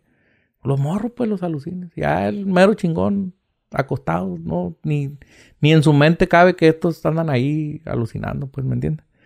Y ese es el problema con los alucines. De que ellos son los que traen la bronca, no los señores, ¿me entiendes? Ellos su trabajo es su trabajo y mi respeto, cada quien a lo suyo. Ellos cuidan sus plazas, ellos cuidan su trabajo, y yo cuido mi trabajo de la música y, cada quien su trabajo, ¿no? Pero sí los alucines, el problema es ese, de que ahora, hoy en día, van a los antros y no, que pura gente de fulano, y, no, y le dicen a los músicos, no quiero que toques ni una de estas, que, Y los músicos, pues, no, no, no, pues señor, no te tocamos la que usted diga, pues, te está pagando.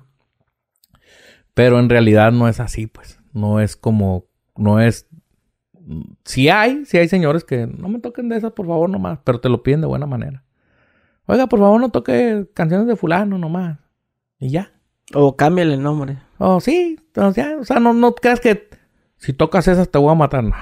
O sea, los señores, no, los señores jamás, o sea, personajazos que te tratan con respeto. O sea, el que te viene tratando mal es el pistolero a un lado, que, es el, mandadero, es el que te quiere cachetear.